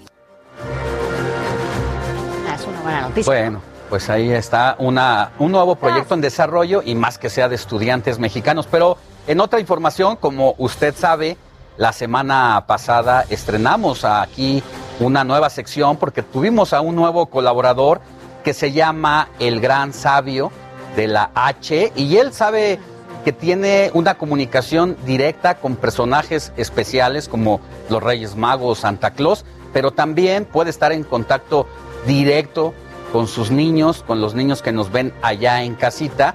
Y por eso es que le decimos que usted platique con sus niños en el transcurso de estos minutos, pregúnteles, grabe un mensajito de voz donde les diga qué significa para ellos o si es que quieren volver a la escuela o no quieren, no induzca la pregunta, escúchelos les diga sí o no, como- mándenos ese mensajito de voz porque vamos a estar interactuando con el gran sabio y los pequeños allá en casita sobre este gran dilema que es para los adultos el regreso a clase, pero yo se lo aseguro que ellos la tienen clara, ellos saben si van a decidir regresar o no, así de sencillo. Así es, y es que hay que recordar que el próximo lunes ya es el regreso a las aulas, o por lo menos el inicio del ciclo escolar. Eso es lo oficial, arranca el ciclo escolar, pero muchos y muchas van a regresar a las aulas. A ver, aquí hay una disyuntiva y todos los, hay entre papás, hijos, mamás, cuidadores. ¿Por qué? Porque hay quien sí está a favor de que ya regresen a las aulas y hay quienes no. Pero esto será el próximo lunes y por eso para nosotros es importante sobre todo saber qué es lo que sienten los niños que están en casa y que nos cuenten si efectivamente quieren regresar a las aulas, a qué están dispuestos y por qué quieren regresar. Al rato vamos a platicar con el sabio para que también nos dé a conocer algunos consejos para los niños, las niñas, para los papás que van a mandar a sus hijos a la escuela, porque además también, pues ya no hay opción, no hay quien les ayude a cuidar a los niños en casa y es importante que ya se vayan a las aulas.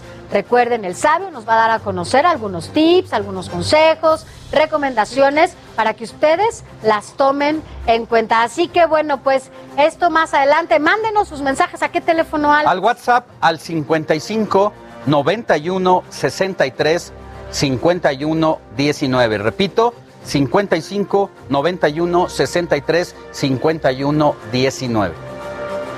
Mándenos el mensaje. Y mire, vámonos a más información. Eh, la tensión en Afganistán crece a cada hora y cada vez son más las personas que buscan, pues, eh, de alguna manera marcharse, salir de ese país luego de la toma del poder por parte de los talibanes. Esta semana, 75 deportistas de élite pudieron ser evacuadas por el gobierno australiano, según eh, lo dio a conocer el sindicato de jugadores profesionales de fútbol FIPRO.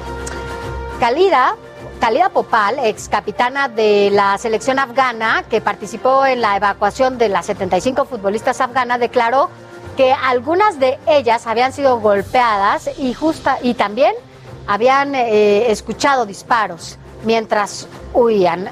Así que bueno, pues las cosas así allá en Afganistán. Los deportes se, consideran una distracción que alejaba a los atletas de sus deberes religiosos.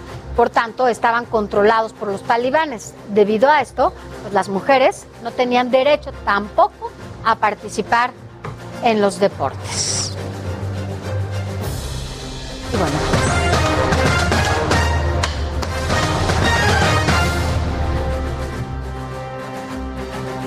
Ya estamos aquí con toda la información deportiva que este fin de semana de verdad que me va a dar el lujo de platicarles muchas cosas porque realmente hay mucha, mucha, mucha información. Y por supuesto que, bueno, vámonos primero con el debut de Messi con el PSG este domingo porque por supuesto que todos lo estamos esperando. Sería este domingo justamente a las 2 de la tarde allá eh, de visita frente al Brest. Ya hubo mucha polémica durante toda la semana, habló el entrenador visitante, platicó un poco de esta situación, de lo que se esperaba, de lo que es traer al mejor jugador del mundo para muchos, indudablemente, y pues todo lo que va a acontecer el domingo, o sea que vayan ahí preparando, perdón, es la emoción, es la emoción, es la emoción que, que, da justamente. Pero bueno, hablando del otro mejor futbolista del mundo, porque indudablemente no se puede hablar de uno sin hablar del otro, pues Cristiano Ronaldo, el portugués, que pues en las últimas horas se ha confirmado su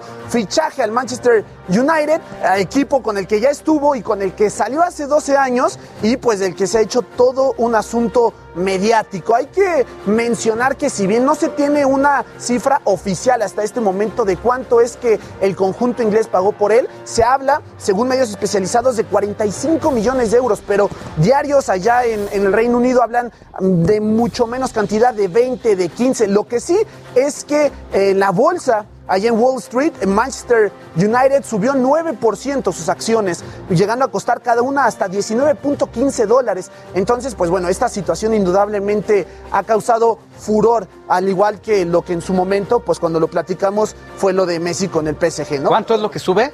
9% en cuanto a la bolsa de valores, el, el, valor del equipo del Manchester United por la contratación de Cristiano. Pero pues indudablemente también ha habido situaciones eh, más allá también, como por ejemplo en lo futbolístico. Una historia, Alex, te quiero contar una historia que justamente...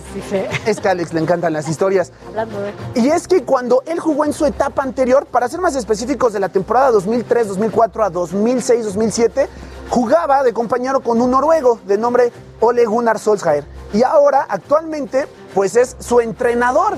¿No? Ahora, con el que jugó y con el que ganó la final de la FA Cup en 2004, en el que justamente al minuto 84 el portugués salió de cambio por el noruego y que posteriormente en el 2007 ganaron juntos la Liga de Inglaterra, fue ahí donde Solskjaer dijo, ya lo gané todo, vámonos, ¿no? Y se retira, pues ahora 12 años después se reencuentran, pero ahora lo va a dirigir. Entonces, Mira. por ahí, esta situación curiosa es que de repente da la vida. ¿Y las vueltas de la vida? Así es, uno nunca sabe, ¿no? ¿Dónde va a deparar. Oye, Adrián, pero entonces si sube 9% eh, el precio de este equipo, ¿cuánto costó Ronaldo? Pues eso es lo que mencionábamos. No se tiene tal vez una cifra especial hasta que se haga completamente eh, confirmado en el asunto de los exámenes médicos, de toda la situación que se presente en el estadio, que llegue. Todavía digamos que está en el proceso del viaje allá hasta que se confirmen ciertas situaciones. Mucho se compara siempre con Messi, ¿no? Siempre va a ser la comparación. Pero hay que recordar que Messi salió libre de Barcelona. Entonces, en esa comparación no se puede tener, digamos, algo realmente. Pero de cualquier mm, eh, situación sería comparativo a pesos mexicanos rondando los mil millones. O sea, aunque tenga 36 años de edad, aunque realmente sea un jugador que ya esté en el declive natural, porque es la curva en la que más o menos un jugador o un futbolista profesional se llega a retirar, pues las cantidades siguen siendo exorbitantes. Pues ha sido ¿no? uno de las, de las personas, de los jugadores que más costo De pesos. ha tenido, ¿no? Porque también está Neymar, ya lo decía. Sí, claro. En su momento 222 millones. 200. Su llegada a París, exacto, fue algo brutal. Nada más, hipotéticamente se maneja que la fecha en la que pueda hacer su debut sea el 11 de septiembre con el Manchester United, misma fecha en la que el Real Madrid va a presentar la modernización o la actualización de su estadio que quedó impresionante, el Santiago Bernabéu. Entonces el 11 de septiembre es día de fútbol completo. ¿Tú crees que ahí ya sea su retiro? Pues probablemente llega al equipo donde, no donde surgió, porque fue en el Sporting de Lisboa, profesionalmente allá en su país, en Portugal. Se consolidó. Exactamente. ¿Cuántos años tiene? 36.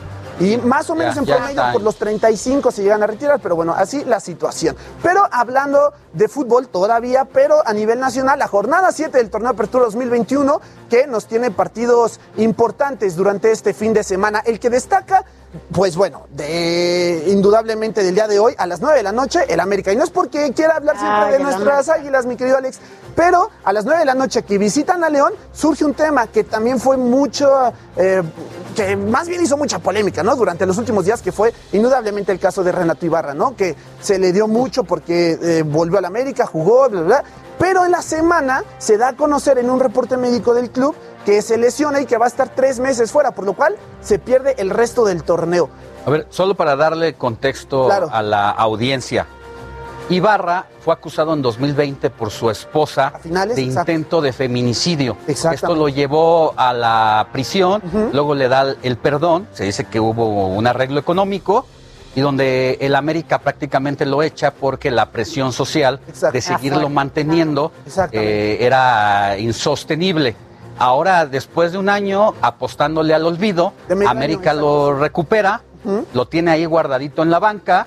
eh, Viendo a ver qué voy a hacer. vi- viendo si lo, va a meter o no, y cuando lo mete y genera este escándalo, solamente juega 17 minutos y mete gol. Y mete gol, pero se jode en la pierna. Se jodió. Entonces, esto es una pregunta, ¿justicia divina? Pues ah, incluso se ha llegado a mencionar que tras ver la reacción de la gente y la presión mediática que ha causado, digo, no me quiero meter a donde no debo, pero se ya ha llegado incluso a mencionar que lo de la lesión incluso y pudiera no ser cierto, que solamente fue por lo mismo de la, La presión. Otra vez la presión. Exactamente, que no, mejor ya no y vamos a ver. qué- Quieren medir, ¿no? Para ver cómo les... Exacto, porque en el último semestre sí jugó América, como bien lo mencionabas, Alex, lo prestó al Atlas y se sabía que el Atlas se lo iba a quedar, pero en el partido que tuvieron del torneo pasado entre Atlas y América hubo por ahí una, un descontento entre ambas porque América gana el partido, pero posteriormente a Federico Viñas, que es un jugador de América, lo, eh, quedó en el registro, Atlas gana el partido sobre la mesa, le quitan la victoria, se hizo un relajo. El chiste es que al final no se lo quisieron dejar al Atlas, se queda en el América ¿Qué hacemos? Nadie lo quiere, juega porque es bueno, es de la selección de Ecuador. Futbolísticamente tiene nivel, incluso jugó en Europa antes de venir a la América, allá en Holanda.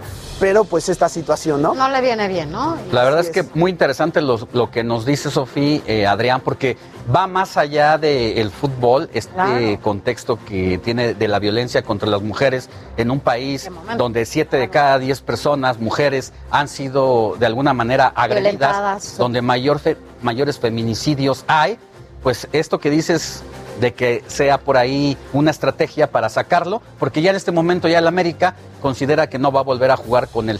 Ya Sí, se por lo menos este es que torneo creo que ya se Sería una buena decisión, ¿no? Y sobre todo, como dices, no estamos en un país en donde las mujeres seamos y estemos tranquilas y seguras, Exacto. como para que además tengan un jugador, que además cuánto le pagan a un jugador de fútbol, para que esté en la cancha como si no pasara nada. Más a nivel de que ya es seleccionado nacional, ¿no? Pero bueno, no podemos tampoco dejar en este momento dejar de hablar de Checo Pérez, porque muchos fines de semana no platicamos de él porque no había actividad, pero este domingo vuelve a haber carrera, el Gran Premio de Bélgica, y justo en estos instantes se está desarrollando la clasificación para el evento de mañana, en donde, bueno, ya libró la primera eh, ronda de clasificación, esperando más adelante les, les aviso para ver en qué lugar vamos a arrancar mañana con Checo, Avia apoyándolo y por supuesto que mañana domingo en el informativo al momento les vamos a estar informando. En el carrera. momento. En el momento En el momento preciso, Carlos. como en ningún otro lugar. Muy bien, Adrián. Gracias. Muchas gracias. Gracias a ustedes.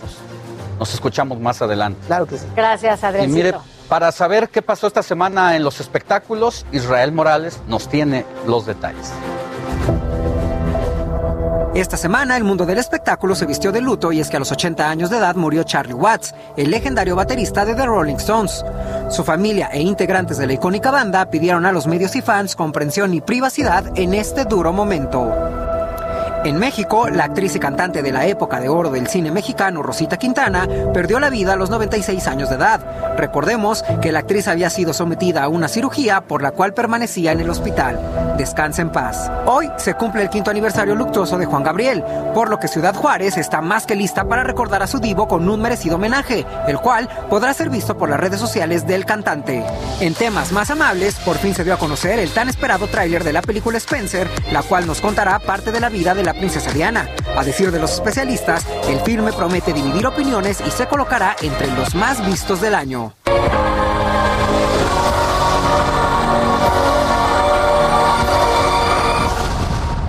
They know everything.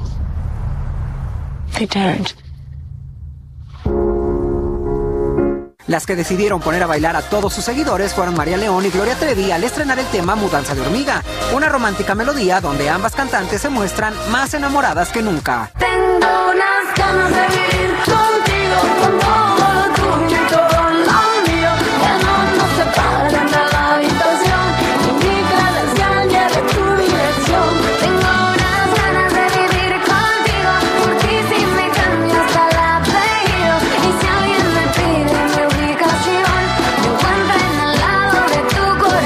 Rafael Morales, Heraldo Televisión. Bueno, ya vamos a un corte. Gracias por la información de los eh, espectáculos. Vamos a un corte, pero de regreso vamos a platicar justamente del regreso a clases, del regreso a las aulas. ¿Usted qué va a hacer? ¿Sí va a llevar a su hijo o a su hija a las aulas?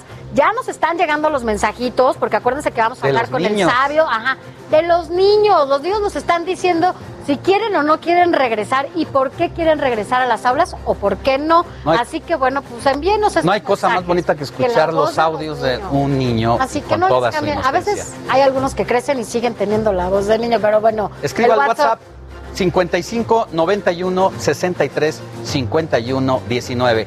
51 90, 55 91 63 51 19, Sofía. Así es, vamos a un corte, manden los mensajitos, ya los tenemos al ratito, los vamos a escuchar.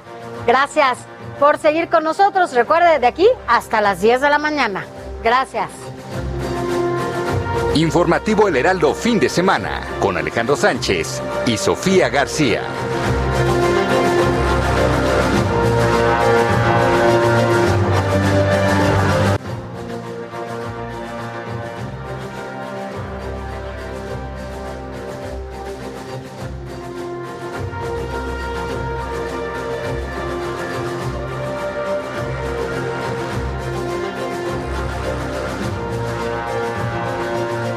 Gracias por continuar con nosotros. Recuerde, estamos juntos aquí a través del Heraldo Televisión, pero también a través de todas las frecuencias de El Heraldo Radio. Así que quédese con nosotros porque ya nos están llegando mensajitos de todos los niños y niñas que van a regresar a clases el próximo 30 de agosto, es decir, el lunes, Alex, ya regresan algunos. Oye, ya hay el, el plazo se llegó, ¿no? Como dicen, no hay plazo que no plazo. se cumpla.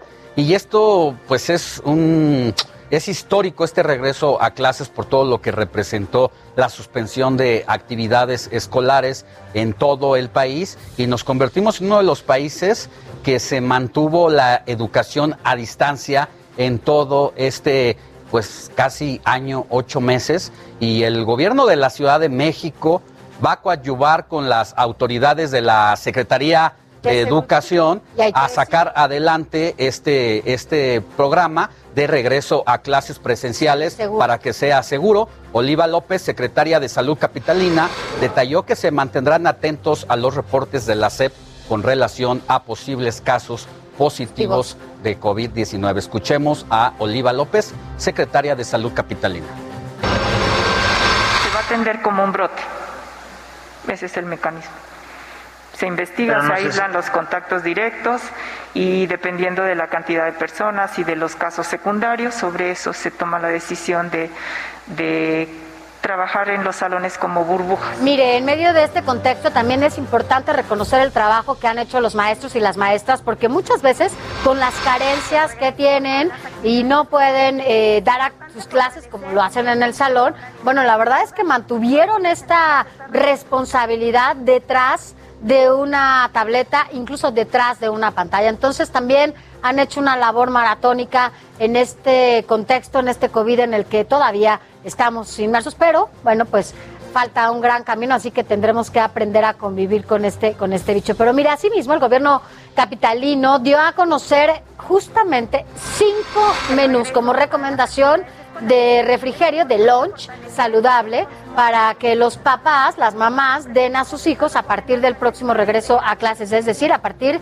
del lunes. La experta en nutrición, Anayeli González, presentó justamente las recomendaciones, las cuales, eh, mire, puede realizar hasta con 20 pesos o menos por persona. Y el regreso a clases será seguro en todos los aspectos, por esto más de 8 mil policías van a vigilar la reactivación. Vamos a ver la historia. La Secretaría de Seguridad Ciudadana Capitalina desplegará más de 8.000 policías para el próximo regreso a clases este 30 de agosto en los 9.421 planteles de la Ciudad de México de educación preescolar, primaria y secundaria. La dependencia informó que el objetivo es garantizar la integridad de los alumnos, profesores, directivos y personal administrativo. El operativo Regreso a Clases 2021 iniciará a las 6 horas. Los agentes utilizarán 2.134 patrullas, motocicletas, grúas y dos helicópteros. Además, 630 agentes de tránsito agilizarán el desplazamiento seguro de personas y vehículos, evitarán el congestionamiento vial e incidentes de ciclistas, cubrirán los 58 corredores viales en las 16 alcaldías. 160 elementos de seguridad escolar de la Secretaría serán distribuidos en los planteles de educación básica considerados de alto riesgo por la Autoridad Educativa Federal en la Ciudad de México. 620 cadetes de la Universidad de la Policía de la Ciudad de México estarán distribuidos en 150 escuelas, quienes repartirán cubrebocas y gel antibacterial. La Policía Capitalina se coordinará con los centros de comando y control C2 y con las cámaras de videovigilancia del Centro de Comando, Control, Cómputo y Comunicaciones y Contacto Ciudadano de la Ciudad de México, el C5. Heraldo Televisión, Luis Pérez Cortez.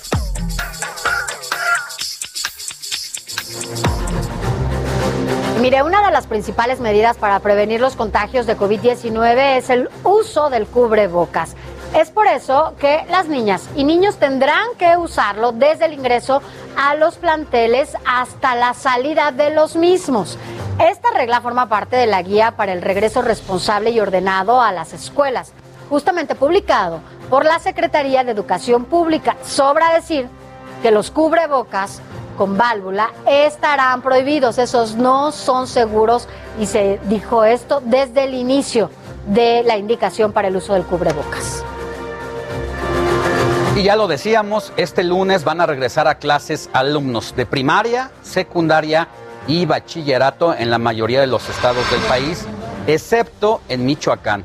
De acuerdo a la UNESCO, México es uno de los pocos países que sigue manteniendo la educación a distancia y aunque Coahuila ya inició sus clases hace una semana y registró 80% de asistencia, pues todavía seguimos en este programa nacional en veremos a ver cómo responde la ciudadanía, sobre todo los padres de familia. Así es. Y mire, el 20 de marzo, pero del 2020, la Secretaría de Educación Pública anunció que suspendería las clases hasta el 20 de abril. Esto, pues, la medida era un aislamiento preventivo ante la pandemia por COVID-19. Pero el 24 de agosto del pasado año, hace un año ya del 20, eh, pues inició un ciclo escolar distinto para los alumnos y maestros debido a que la CEP había anunciado que el contenido educativo sería transmitido por televisión de paga y abierta con el programa Aprende en Casa. Y en medio de este contexto, entre que se suspendió eh, el sistema escolar presencial, Campeche fue el primer estado en regresar a clases presenciales. Al presidente López Obrador le interesaba mucho que se fuera eh, tomando como ensayo esa entidad y gracias a la permanencia de su semáforo verde lo pudieron hacer. Sin embargo, después, ante brotes de COVID-19, pues tuvieron que suspenderlo a pesar de que el 22 de mayo de 2021 se había iniciado. Entonces se da marcha atrás en su reactivación por el alza de contagios, pasó al semáforo amarillo, esto el 7 de junio de 2021. O sea, duró casi tres semanas el regreso a clase nada más. es como el espacio, ¿no? Estos días que entre que el contagio empieza a darse entre uno y otro para que se empiece también a manifestar y eh, los días, que generalmente a los cinco días de que se contagia a alguien, empieza a manifestar, ¿no? Esta, esta enfermedad. Pero mire, la Ciudad de México, San Luis Potosí y Aguascalientes regresaron a clases presenciales después de 14 meses de inactividad el 30 de agosto. Así que, bueno, pues también iniciará el ciclo escolar ahora 2020-2021-2022 en casi todos los estados del país. Así lo anunció la Secretaría de Educación Pública, además de reiterar que será voluntario y escalonado atendiendo todas las medidas de la Secretaría de Salud. Así que bueno, más que nunca hay que cuidar a los niños en casa y fuera de.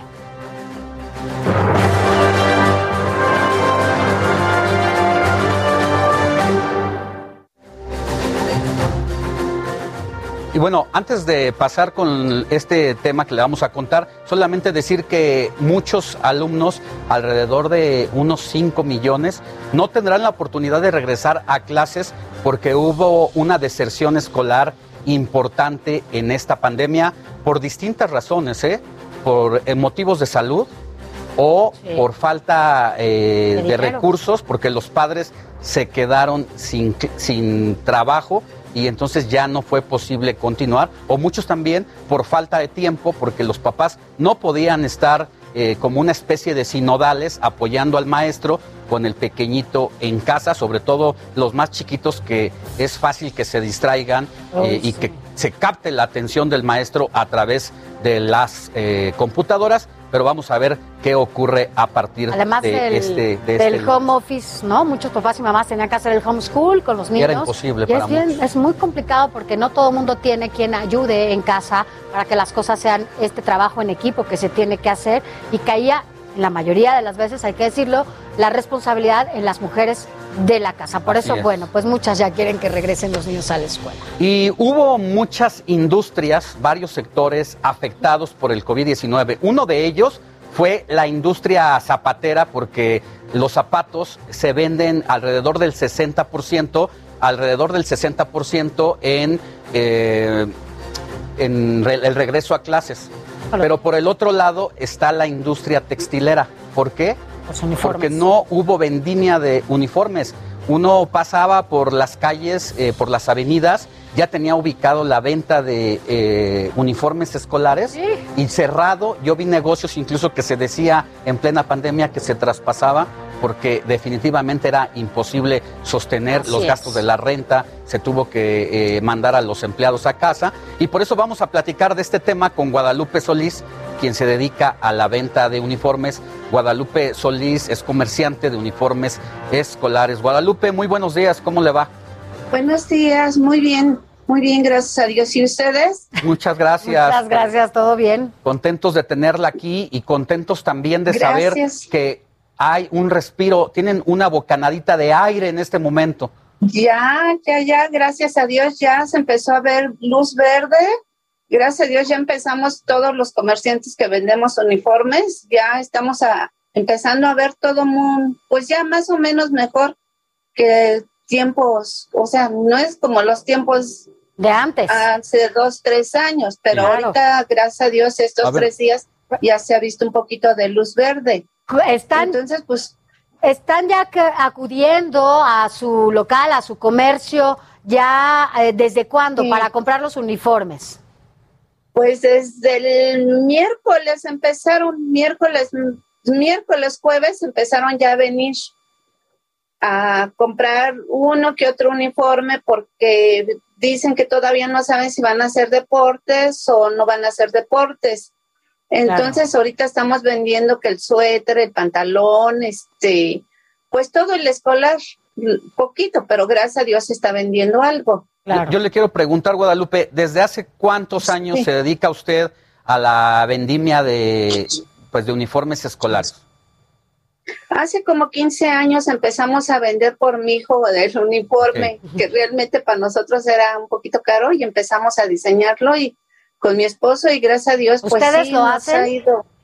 Sí, nosotros lo hacemos. En esos 15 años no había tenido una crisis como esta. No, no, no, ni siquiera pensarlo, ¿eh? O sea, ni idea, nada.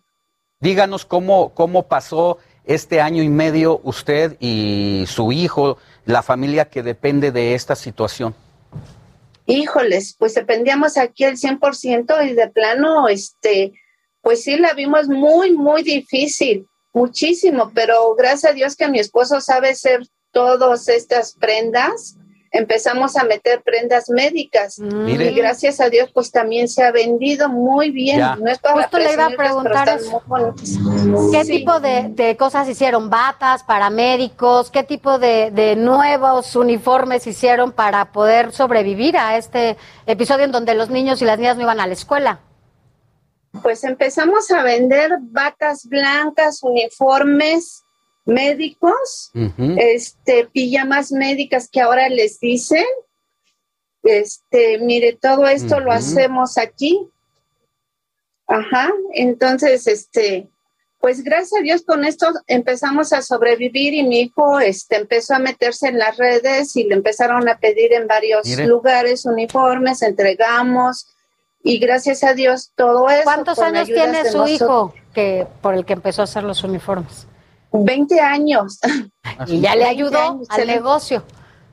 Me ayudó a meternos en las redes. Bueno, él se encargó de hacer todo esto y gracias a Dios, este, pues por él y por los tres empezamos a salir y mis otros hijos le echamos montón y gracias a Dios, esos mis sobrinos nos apoyaron y todo eso empezamos a salir. Eso que le digo fue hace como, pues menos de un año, porque de plano ya no sabíamos qué hacer. Le digo, si no me mata la COVID, me mata la crisis. No, no, hay que trabajar. Guadalupe, pues desde aquí, desde el informativo fin de semana, lo que tenemos eh, que decirle es que simplemente la felicitamos por haber eh, sabido reconvertir el negocio, a, adaptarse a una contingencia sanitaria de este nivel y que no hayan bajado la guardia tanto en No, el plano no, no. Como que se siga cuidando y qué bueno que ya empieza a reactivarse la economía también en el sector que siempre usted eh, pues llevaba trabajando y le deseamos Sí. muchísima, muchísima suerte. Muchísimas gracias, se lo agradezco mucho por esta entrevista. Un fuerte abrazote a todos, a todos ustedes. Y espero volverlos a ver. Oye, esperamos que venda muchos uniformes, oiga. Muchísimas gracias, señorita. Muchísimas gracias. Estamos aquí en Monterrey, esquina Tlaxcala, Colonia Roma Sur. Aquí tienen este su negocio, por no decirles su casa, Pues su ahí está, negocio. para es mi negocio, yo nos están viendo, ahí tienen una opción de dónde pueden Sí, ir aquí en en esta. Monterrey, Muchísimas gracias, 291. Guadalupe Solís, comerciante de uniformes Gracias. escolares. Hasta pronto. Gracias. Hasta luego. Buen día. Gracias, adiós. Gracias. Y mira, Sofía, antes de pasar a otro tema, un poco lo que decía la señora Guadalupe, ella y su hijo, y que hoy es Día del Abuelo, nada más recordar que es la primera vez en la historia de la humanidad que cuatro generaciones, los baby estar. boomers, la generación X, la generación millennial y hoy los centennials, es la primera vez en la historia que pueden convivir económicamente, estar como, como económicamente activos. ¿eh? ¿Cuántas generaciones tienes tú todavía con la que pues yo tengo tres o dos? O sea, está la abuelita, la mamá y la hija, ¿no? Así la es, pues mayoría. son, entonces, son tres, pero en funciones y en Sí, cuanto claro, a trabajando. distintas son, son cuatro. Y vamos a otra información. Mientras tanto, en las escuelas de la Ciudad de México trabajan a marchas forzadas para aplicar el protocolo sanitario para el regreso a clases. Este lunes es cuando miles de alumnos retoman sus actividades escolares. Nosotros queremos el 100%, la verdad, de, de lo que es la apertura. ¿No va a ser posible Sin el embargo, 100%? exactamente estamos ahorita partiendo de lo que más podamos apoyar. Estamos hablando de un 90%, 35-90%.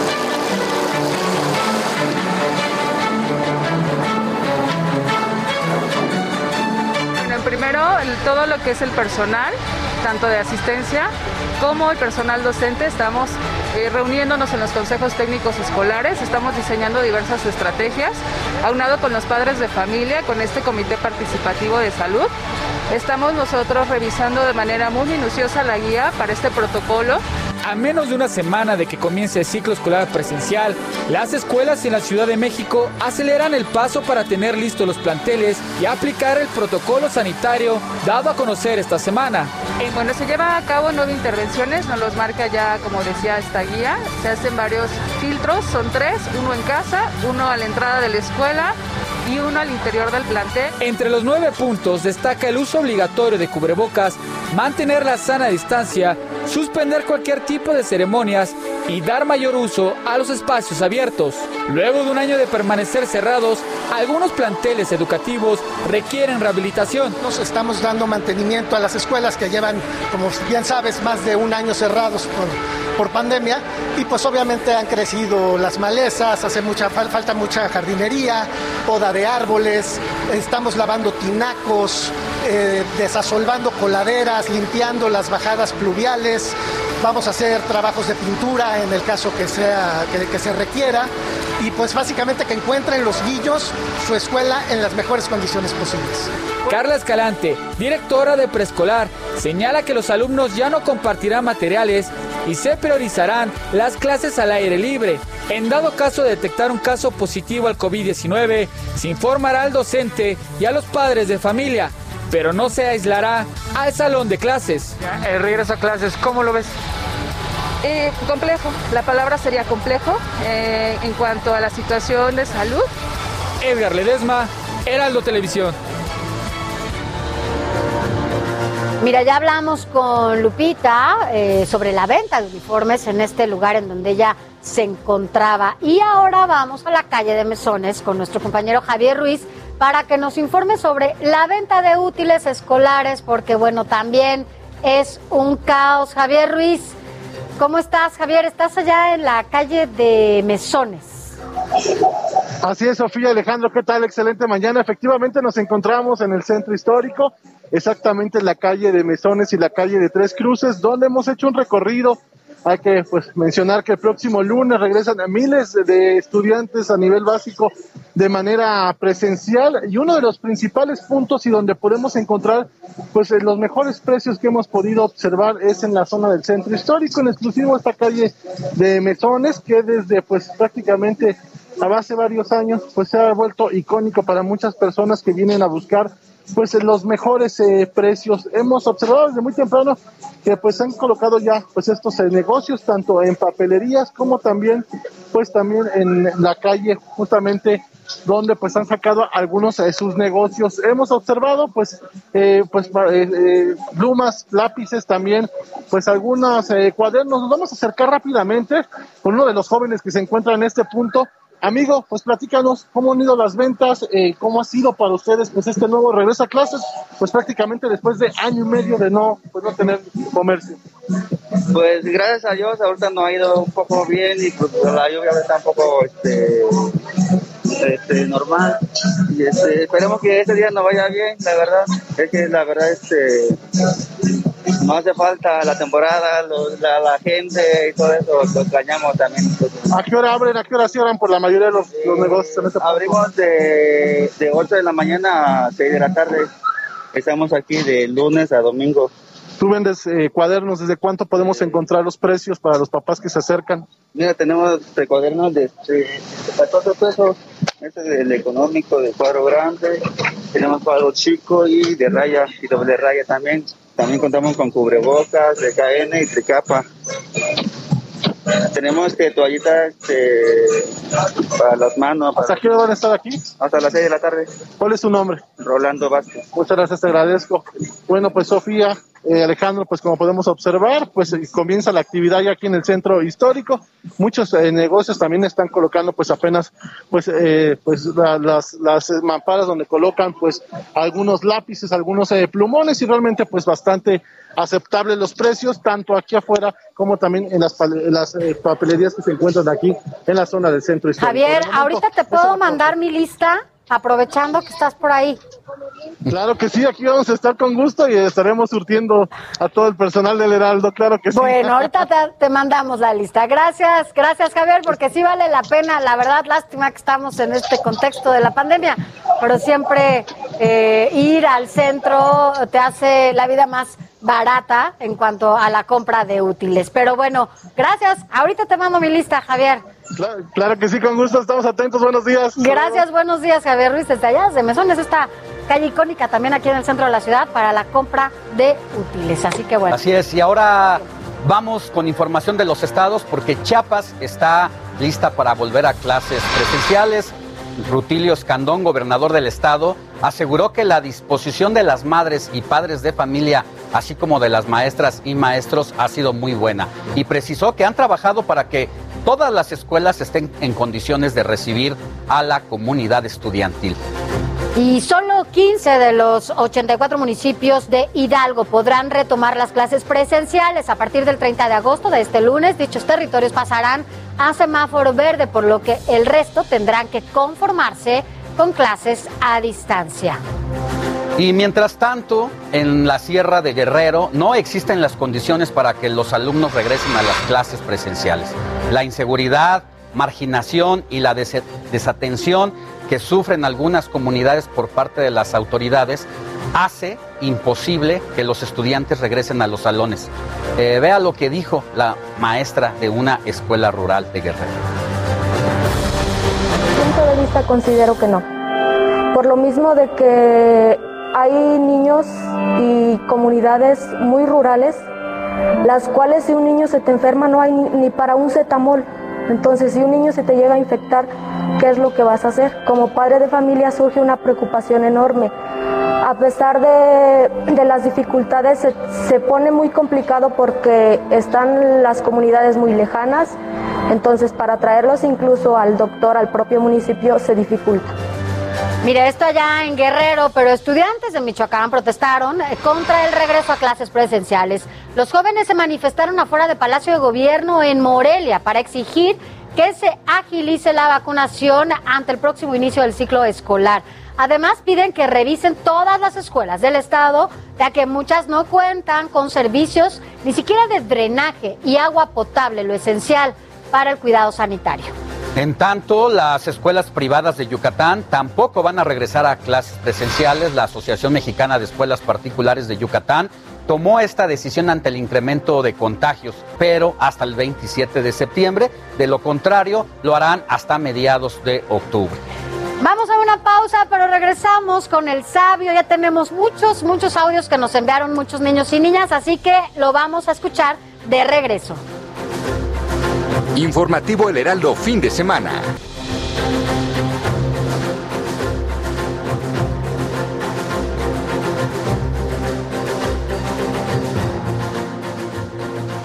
Gracias por continuar con nosotros. Ya llegamos al último bloque de esta sección del informativo de fin de semana y hoy vamos a platicar sobre el tema de las rentas, los contratos de arrendamiento.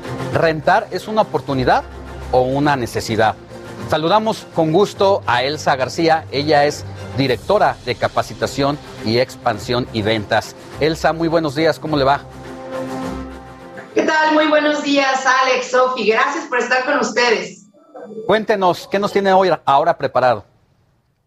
Claro, hoy desde luego rentar una propiedad es una gran necesidad. Eh, por supuesto, este cambio de circunstancias nos han obligado a no tomar una toma de decisión patrimonial definitiva y hoy hacerlo de manera totalmente a través del arrendamiento es una necesidad constante, no solamente como desde hace algunos años se lleva a cabo por el, la necesidad y el cambio generacional, para toda actividad humana se requiere de un bien inmueble y sobre todo cuando todavía no estamos listos para nuestra primera compra. Sin embargo, llevar a cabo el arrendamiento tiene que cuidarse de manera minuciosa. Tenemos que acompañarnos totalmente de un buen asesor inmobiliario, preferentemente, que él nos va a llevar de la mano a entender los diferentes riesgos de arrendamiento que pueden existir.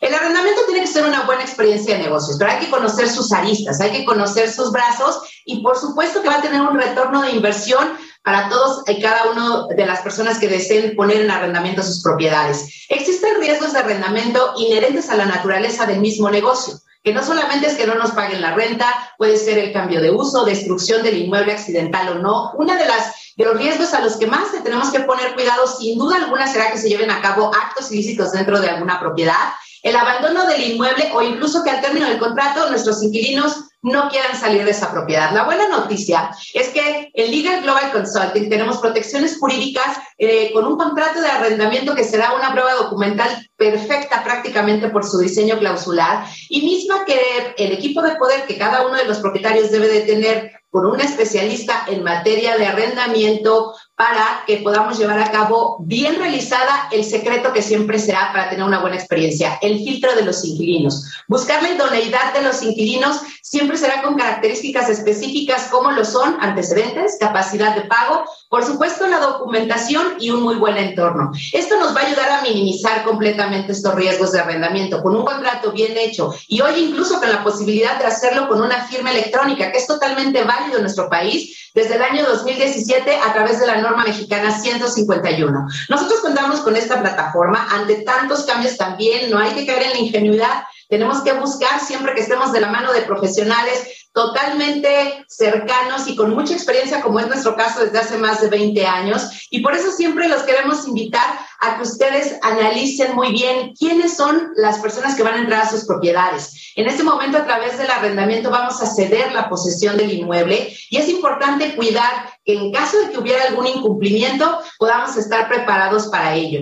Y eso va totalmente de la mano con lo que hacemos nosotros en Legal Global Consulting, buscar los antecedentes legales que pudiera haber del probable inquilino, que tenga la capacidad de pago para obligarse a ese acto jurídico que significa el arrendamiento y por supuesto también que tengamos toda la documentación para aprobarlo, para que esa buena fe pueda demostrarse desde el principio. Desde luego saber cómo tiene y cómo genera esos ingresos, que sin duda va a generar parte de ese perfil idóneo. Y una vez que tenemos todos los elementos, la posibilidad de que exista un un riesgo de arrendamiento o incluso un incumplimiento, ya será sobre aquellos imponderables, algo que no esté en nuestras manos, como pueden ser el cambio de circunstancias o un fallecimiento. Y aun cuando, cuando llegue a suceder de mala fe, tenemos que estar preparados incluso para el peor escenario. Por eso visítenos, por favor, en Legal Global Consulting, en www.legalglobalconsulting.com o a través de nuestras redes sociales en Facebook, legalglobalconsulting.sc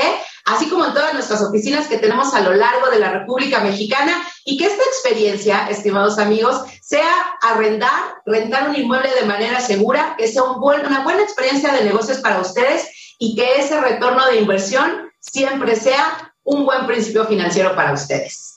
Muy bien, querida Elsa García, directora de capacitación, expansión y ventas de vivedetusrentas.com. Muchísimas gracias y nos escuchamos la próxima. Muchas gracias, Sofi. Gracias, Alex. Gracias. Buen día. Gracias, buen día. Vámonos a otro tema rápidamente porque mire, ya arrancó el programa de gas bienestar y es que ya se vende en esta fase de prueba en las alcaldías de Azcapotzalco e Iztapalapa. Es una iniciativa del presidente Andrés Manuel López Obrador que eh, el objetivo es ofrecer el combustible a menor precio. Así que si usted escucha Mire, es que además tenía que ser característica de aquí, pues de nuestros paisanos, ¿va? Eh, la, manera en la que dan a conocer estos camioncitos que van a llegar. Antes gritaban el gas, ¿se acuerda de este grito del gas? No, pues ahora dice, ya viene el gas, salga por su tanque, escuche esto.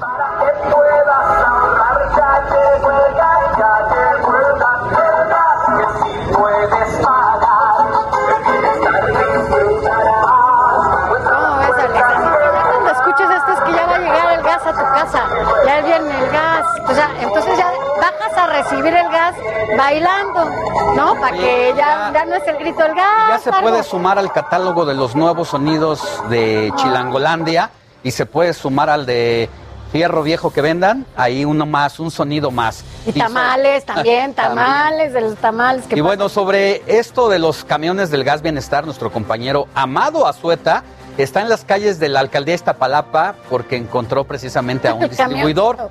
Cuéntanos, Amado, ¿qué pudiste encontrar? Hola, ¿qué tal Alejandro? Sofía, muy buenos días. Efectivamente, aquí en la alcaldía Iztapalapa, en este eh, punto donde me encuentro, eh, que es la colonia Leyes de Reforma, pues ya inició esta distribución del gas del bienestar que había anunciado el gobierno de la República desde hace varios meses. Finalmente el día de hoy se empieza a concretar. Nos ubicamos aquí en esta alcaldía precisamente dando cuenta de esta distribución que inicia este día. Vamos a acercarnos con las personas a ver qué nos comentan sobre cómo se sienten con esto. Estamos aquí con uno de los trabajadores. Hola amigo, muy buenos días. Estamos en vivo para el Heraldo de México. Eh, preguntarte, ¿cómo dicen ustedes esta distribución? Bueno, las rutas están establecidas por Pemex y ellos son directamente los que nos están indicando los puntos de venta por el momento. Oye, cuando ustedes empiezan esta distribución, ¿qué tipo de tanques están recibiendo? Mira, hay dos diferentes tipos de camionetas. Hay una que es de la marca Isuzu, más cortitas. Ellos traen de 20 y de 30 y nosotros solamente traemos de 20. Traemos 70 piezas de tanques de 20. ¿Los tanques que están recibiendo ustedes están en buen estado, en mal estado? Los, bueno, los tanques que nosotros estamos recibiendo tenemos que revisarlos que no tenga fallas, fugas, que cierre bien la válvula, que estén completos. Los que no están completos, estén dañados, no los estamos recibiendo. Ok, muchas gracias, ¿Cómo te llamas? Ernesto, Ernesto Hernández. Gracias, Ernesto. De Gracias, gracias. Para servirles. Oye, una cosa nada más que se nos olvida eh, preguntarte, cuando tú te dedicabas antes a la venta de gas, Sí, ya todos somos personal con experiencia. Ajá, ¿y por qué decidiste cambiarte? Pues definitivamente por una mejora, no sé, una nueva empresa, vamos a apoyar al país y pues, es parte de eso. Bueno, muchas gracias. Ahora vamos a platicar con una de las personas beneficiarias. Señora, ¿cómo se llama usted, señora? Noemí Gutiérrez, Señora Noemí, ¿usted vino desde dónde por su tanque de gas? aquí en media calle. Oiga, vemos que trae diablito y todo. ¿Cómo se siente con este cambio? ¿Por qué va a comprar este gas? Esperamos que nos vaya mejor con este gas. Está más económico y dicen que nos va a rendir mejor. ¿Cuánto le cuesta? Este, este, ahorita 400 pesos. ¿Cuánto le costaba el otro? Eh, la última vez que lo compré en 415, que ya hace tiempo porque de hecho lo íbamos a rellenar. ¿Hasta dónde iba a rellenar? Hasta eje 6. Pues muchas gracias, señora. Pues ahí tienes, Alejandro Sofía, pues eso es lo que está ocurriendo ya aquí en Iztapalapa. Recordar que este es uno de los puntos piloto donde inició la distribución del gas del bienestar y precisamente será hasta el lunes cuando ya inicie en toda la Ciudad de México. Ese es el reporte que tenemos. Buen día. Buen día. Gracias. Gracias, Amado. Tú vas, también todavía te llenan, o sea, ¿cómo llenas tu tanque, Alex? Yo, el administrador del edificio donde vivo, es el Ahí que se encarga de hacerlo.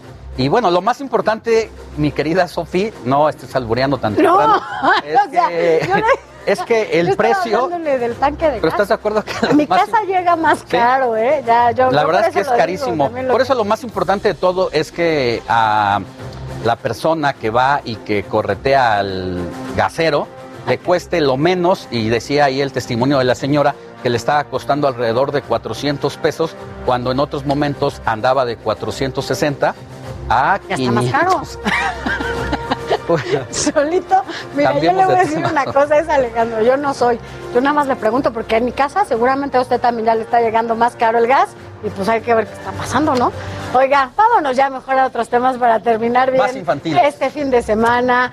Y nos vamos a reír, ya le habíamos dicho, muchos pequeñitos nos están mandando sus audios porque justamente viene el regreso a clases, el ciclo escolar 21-22 arranca este lunes, muchos regresarán al salón, otros no, ¿qué está pasando? Bueno, pues es el momento consentido de mi sabio querido, además de que ya está con nosotros el gran sabio de la H, porque sabio, tenemos muchos audios, muchos niños que quieren compartir contigo si son felices o no de regresar a la escuela, al salón de clases. ¿Cómo estás, sabio? Muy buenos días todos. Acabo de recibir muchos mensajes de todos estos niños que casi me explota el teléfono. ¿Sí? ¿Pero te gusta escuchar a los niños, no, sabio? Me encanta. ¿Puedes compartirnos algunos de los que ya recibiste, querido sabio? Bueno, no sé si me apoyen a ponerlo uno. Producción nos puede apoyar a que te los pongan. Mire, vamos a escuchar. Hola amigos del Heraldo, Am, yo sí quiero ir a clases presenciales para conocer a mi nueva maestra y reunirme con mis compañeros, pero lo haré siguiendo las medidas de prevención como usar gel antibacterial, mantener la sana distancia, usar cubre bocas y mantener limpia nuestra área de trabajo. Alex y Sophie les mando un fuerte abrazo y un saludo. Y soy Javi Patiño Boiso. Mm, Javi Patiño. Pues ahí está, sabio, ya hay conciencia en los chiquitines, ¿eh? Para volver, ya saben las medidas que tienen que cumplir. ¿Cómo ves, sabio? Me encanta la idea. Les voy a decir una sola cosa.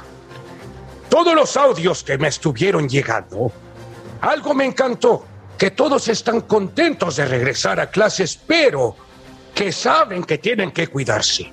Eso es algo muy importante. Así es, sabio. Ahorita nos das unos tips para que los niños que van a regresar al salón de clases eh, puedan protegerse cada vez mejor. ¿Te parece si escuchamos otro audio? Me parece perfecto. Vamos a escuchar otro. Soy Paula. Sí quiero regresar a la escuela para conocer más amiguitos nuevos, para regresar a los juegos y platicar con mis amiguitos. ¿Cómo ves, sabio? Excelente. Simplemente, niños, escuchen lo siguiente.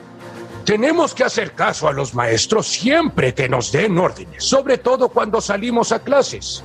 Tenemos que siempre estar desinfectando superficies, lavándonos las manos, manteniendo la distancia aún cuando estamos afuera, no nada más adentro de las clases. ¿Están de acuerdo, Alex y Sofía? Claro. De acuerdo, Sabio. Y otra de las cosas importantes, aunque a veces sea un poquito molesto, pero más vale eh, aguantar y acostumbrarnos a usar el cubrebocas todo el tiempo. Esa es otra recomendación que hay que insistir, Sabio. Siempre, niños, escuchen muy bien. Nosotros hicimos un gran estudio donde nos dimos cuenta que hay muchas partículas en el aire cuando estamos encerrados en algún lugar. Entonces el utilizar cubrebocas ayuda a que no haya tantas partículas en el aire y sea menos eh, pos- eh, que haya menos posibilidades de contagiarnos. Así es. Pero yo sé que ustedes son muy inteligentes y van a estar cuidando todos esos detalles para que todos estén seguros y sanos dentro de clases. Así es, es muy importante lo que nos dice Sabio. ¿Y te parece que escuchemos a otra niña? Perfecto. Escuchemos. María y tengo siete años. Ya quiero regresar al salón de la escuela para ver a mis amigos. Ya ves, casi todos quieren regresar, Sabio. ¿Me escuchas, Sabio? Ya te escucho bien. Ya, ya casi todos, ¿no? Quieren Ese es el a gran tema que estamos escuchando, que a la mayoría de los chiquitines ya les anda por volver a las aulas, Sabio. Eso es, eso es grandioso. Eso es grandioso. Pero por favor, niños, por favor, hagan caso. No crean que no les puede pasar nada. No son indestructibles. Todos somos vulnerables a enfermedades y cosas que nos pueden pasar. Entonces, hay que hacer caso a los maestros. Y también, si el maestro no está haciendo caso, por favor, díganle, maestro, póngase el cubrebocas. Así Y es. después le piden perdón por gritarle, pero yo les doy permiso de regañarlos. Eso sí, porque los maestros tienen que poner el ejemplo, sobre todo con los niños y las niñas que van a estar ahí en clases. Vamos a escuchar a otro niño, eh, Sabio. Venga. Sofía y Alex, soy Diego y tengo nueve años. Yo no quiero regresar a clases eh, presenciales porque por una razón me siento muy cómodo en mi casa tomando clases en línea y además con mis amigos puedo jugar en línea también. Gracias. Es, este niño es de los niños. Yo les voy a ser muy sincero. Yo me acostumbré también en esta pandemia a estar siempre en mi casa. Digo, antes, hace 900 años, no tenía tabletas más que tabletas de piedra. Pero ahora que podemos tener tabletas electrónicas, fue más fácil comunicarme con mis amigos y con familiares. Y obviamente se puede convivir así, pero es muy importante poder socializar, ver a la gente. Es así también como nuestro cerebro y nuestra personalidad se forja, no nada más por medio de una tableta. Se nos pueden secar las neuronas. ¿Verdad que sí, Sabio? Para todos los niños y las niñas que se la pasan en sus tabletas todo el día, ¿qué le pasa al cerebro, Sabio? Se mueren las neuronas, así de sencillo. Oye, Sabio, y a la columna, ¿cómo van a caminar después de estar tanto tiempo ahí metidos? Van a parecer chango arrepentido. o camellos. Ándale, más chango arrepentido, pero también camello. Oye, Sabio, si yo regreso a la escuela, soy de los que mis papás y yo decidimos que volvimos a la escuela. Un momento importante también va a ser a la hora del recreo. Yo llevo mi sándwich. ¿Yo puedo compartirlo con mi compañerito? Nunca. No.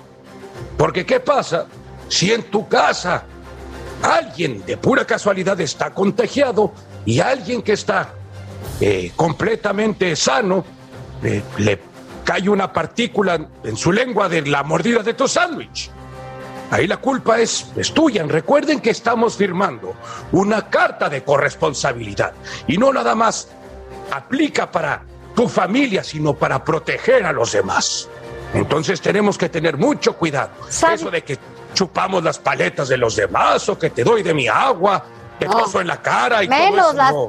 Menos, menos hay que compartir lo que uno chupa como las paletas. No, No. sabio. Oye, nada más decirte, nos quedamos con muchos mensajes de los niños y las niñas eh, que te mandaron y que nos enviaron aquí al informativo fin de semana. Mañana los vamos a transmitir, te los vamos a enviar para que también los tengas. Son muchísimos. Gracias a los papás y a las mamás que nos mandaron estos, estos audios. Mañana los vamos a transmitir también en el informativo fin de semana. Recuerde Perfecto. que estamos en, en radio para que tú también los oigas, Sabio. Gracias siempre por tus consejos y además felicidades porque es el día del abuelo. Bueno, yo no tengo hijos, pero, eh, Pero ya- los puedo adoptar a todos ustedes. Me puedes adoptar si quieres, ya también Alex.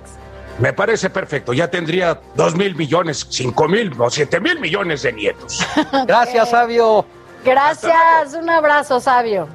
Ya.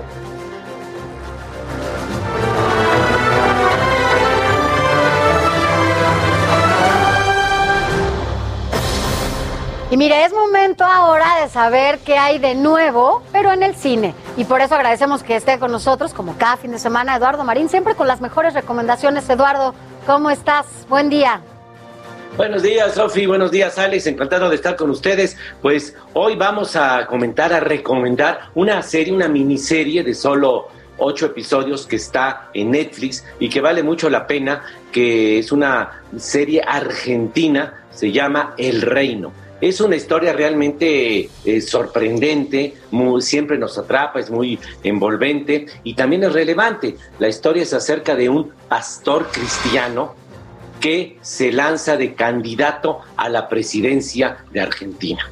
Y el relato, bueno, es, es- es eficaz, es también muy audaz, aborda diversos aspectos fundamentales de relaciones políticas y de nuestra vida social cotidiana, las intrigas políticas, la manipulación de masas, el, el- uso de, emplea una narrativa muy cinematográfica, muy hábil, que va entremez- entremezclando historias eh, y hace que sea muy certera todo el relato a través de los ocho episodios y también aborda situaciones, por ejemplo, sobre la ética moral que se impone las políticas públicas para eh, justificar pues eh, retrocesos a las libertades, eh, un gobierno autoritario, en fin, es una historia fundamental, sorpresiva, que siempre nos atrapa y que toca huella en aspectos de gran importancia en nuestra cotidianidad, en nuestra vida.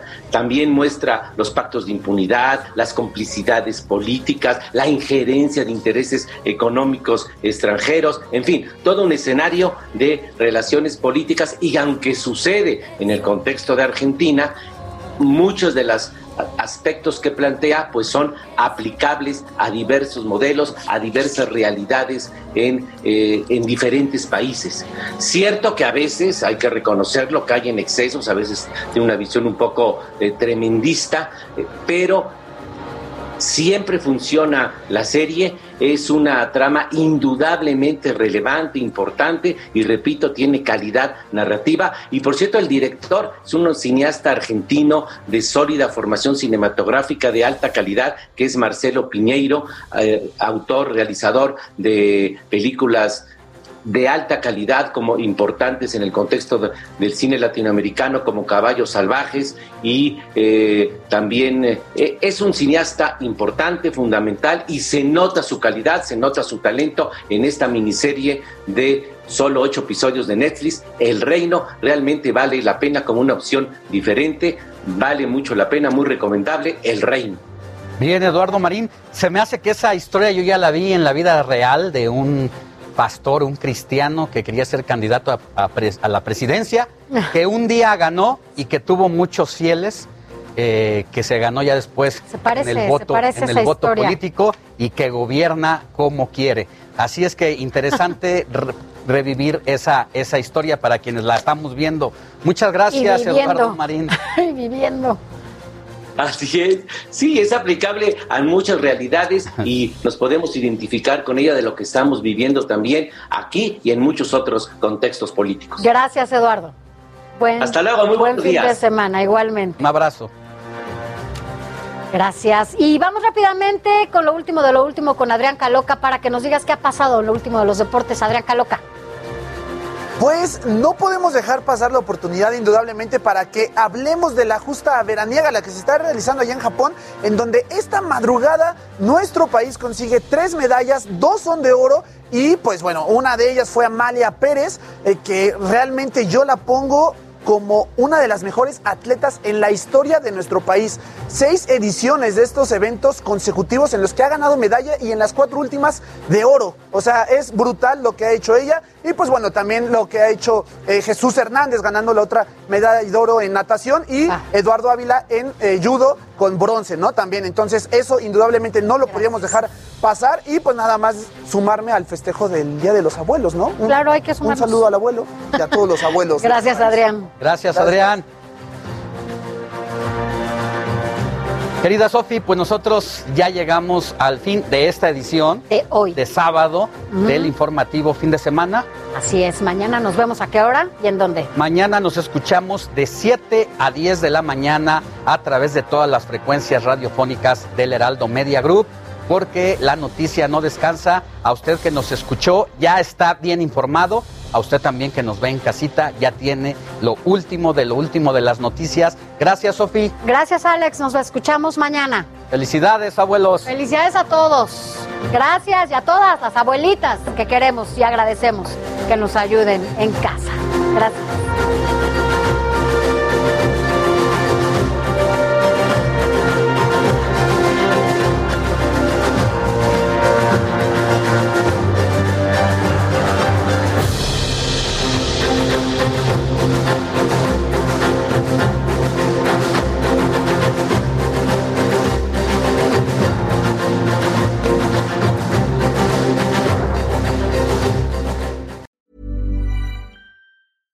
Ever catch yourself eating the same flavorless dinner three days in a row? Dreaming of something better? Well, HelloFresh is your guilt-free dream come true, baby. It's me, Kiki Palmer. Let's wake up those taste buds with hot, juicy pecan-crusted chicken or garlic butter shrimp scampi. Mm. Hello Fresh. Stop dreaming of all the delicious possibilities and dig in at HelloFresh.com. Let's get this dinner party started.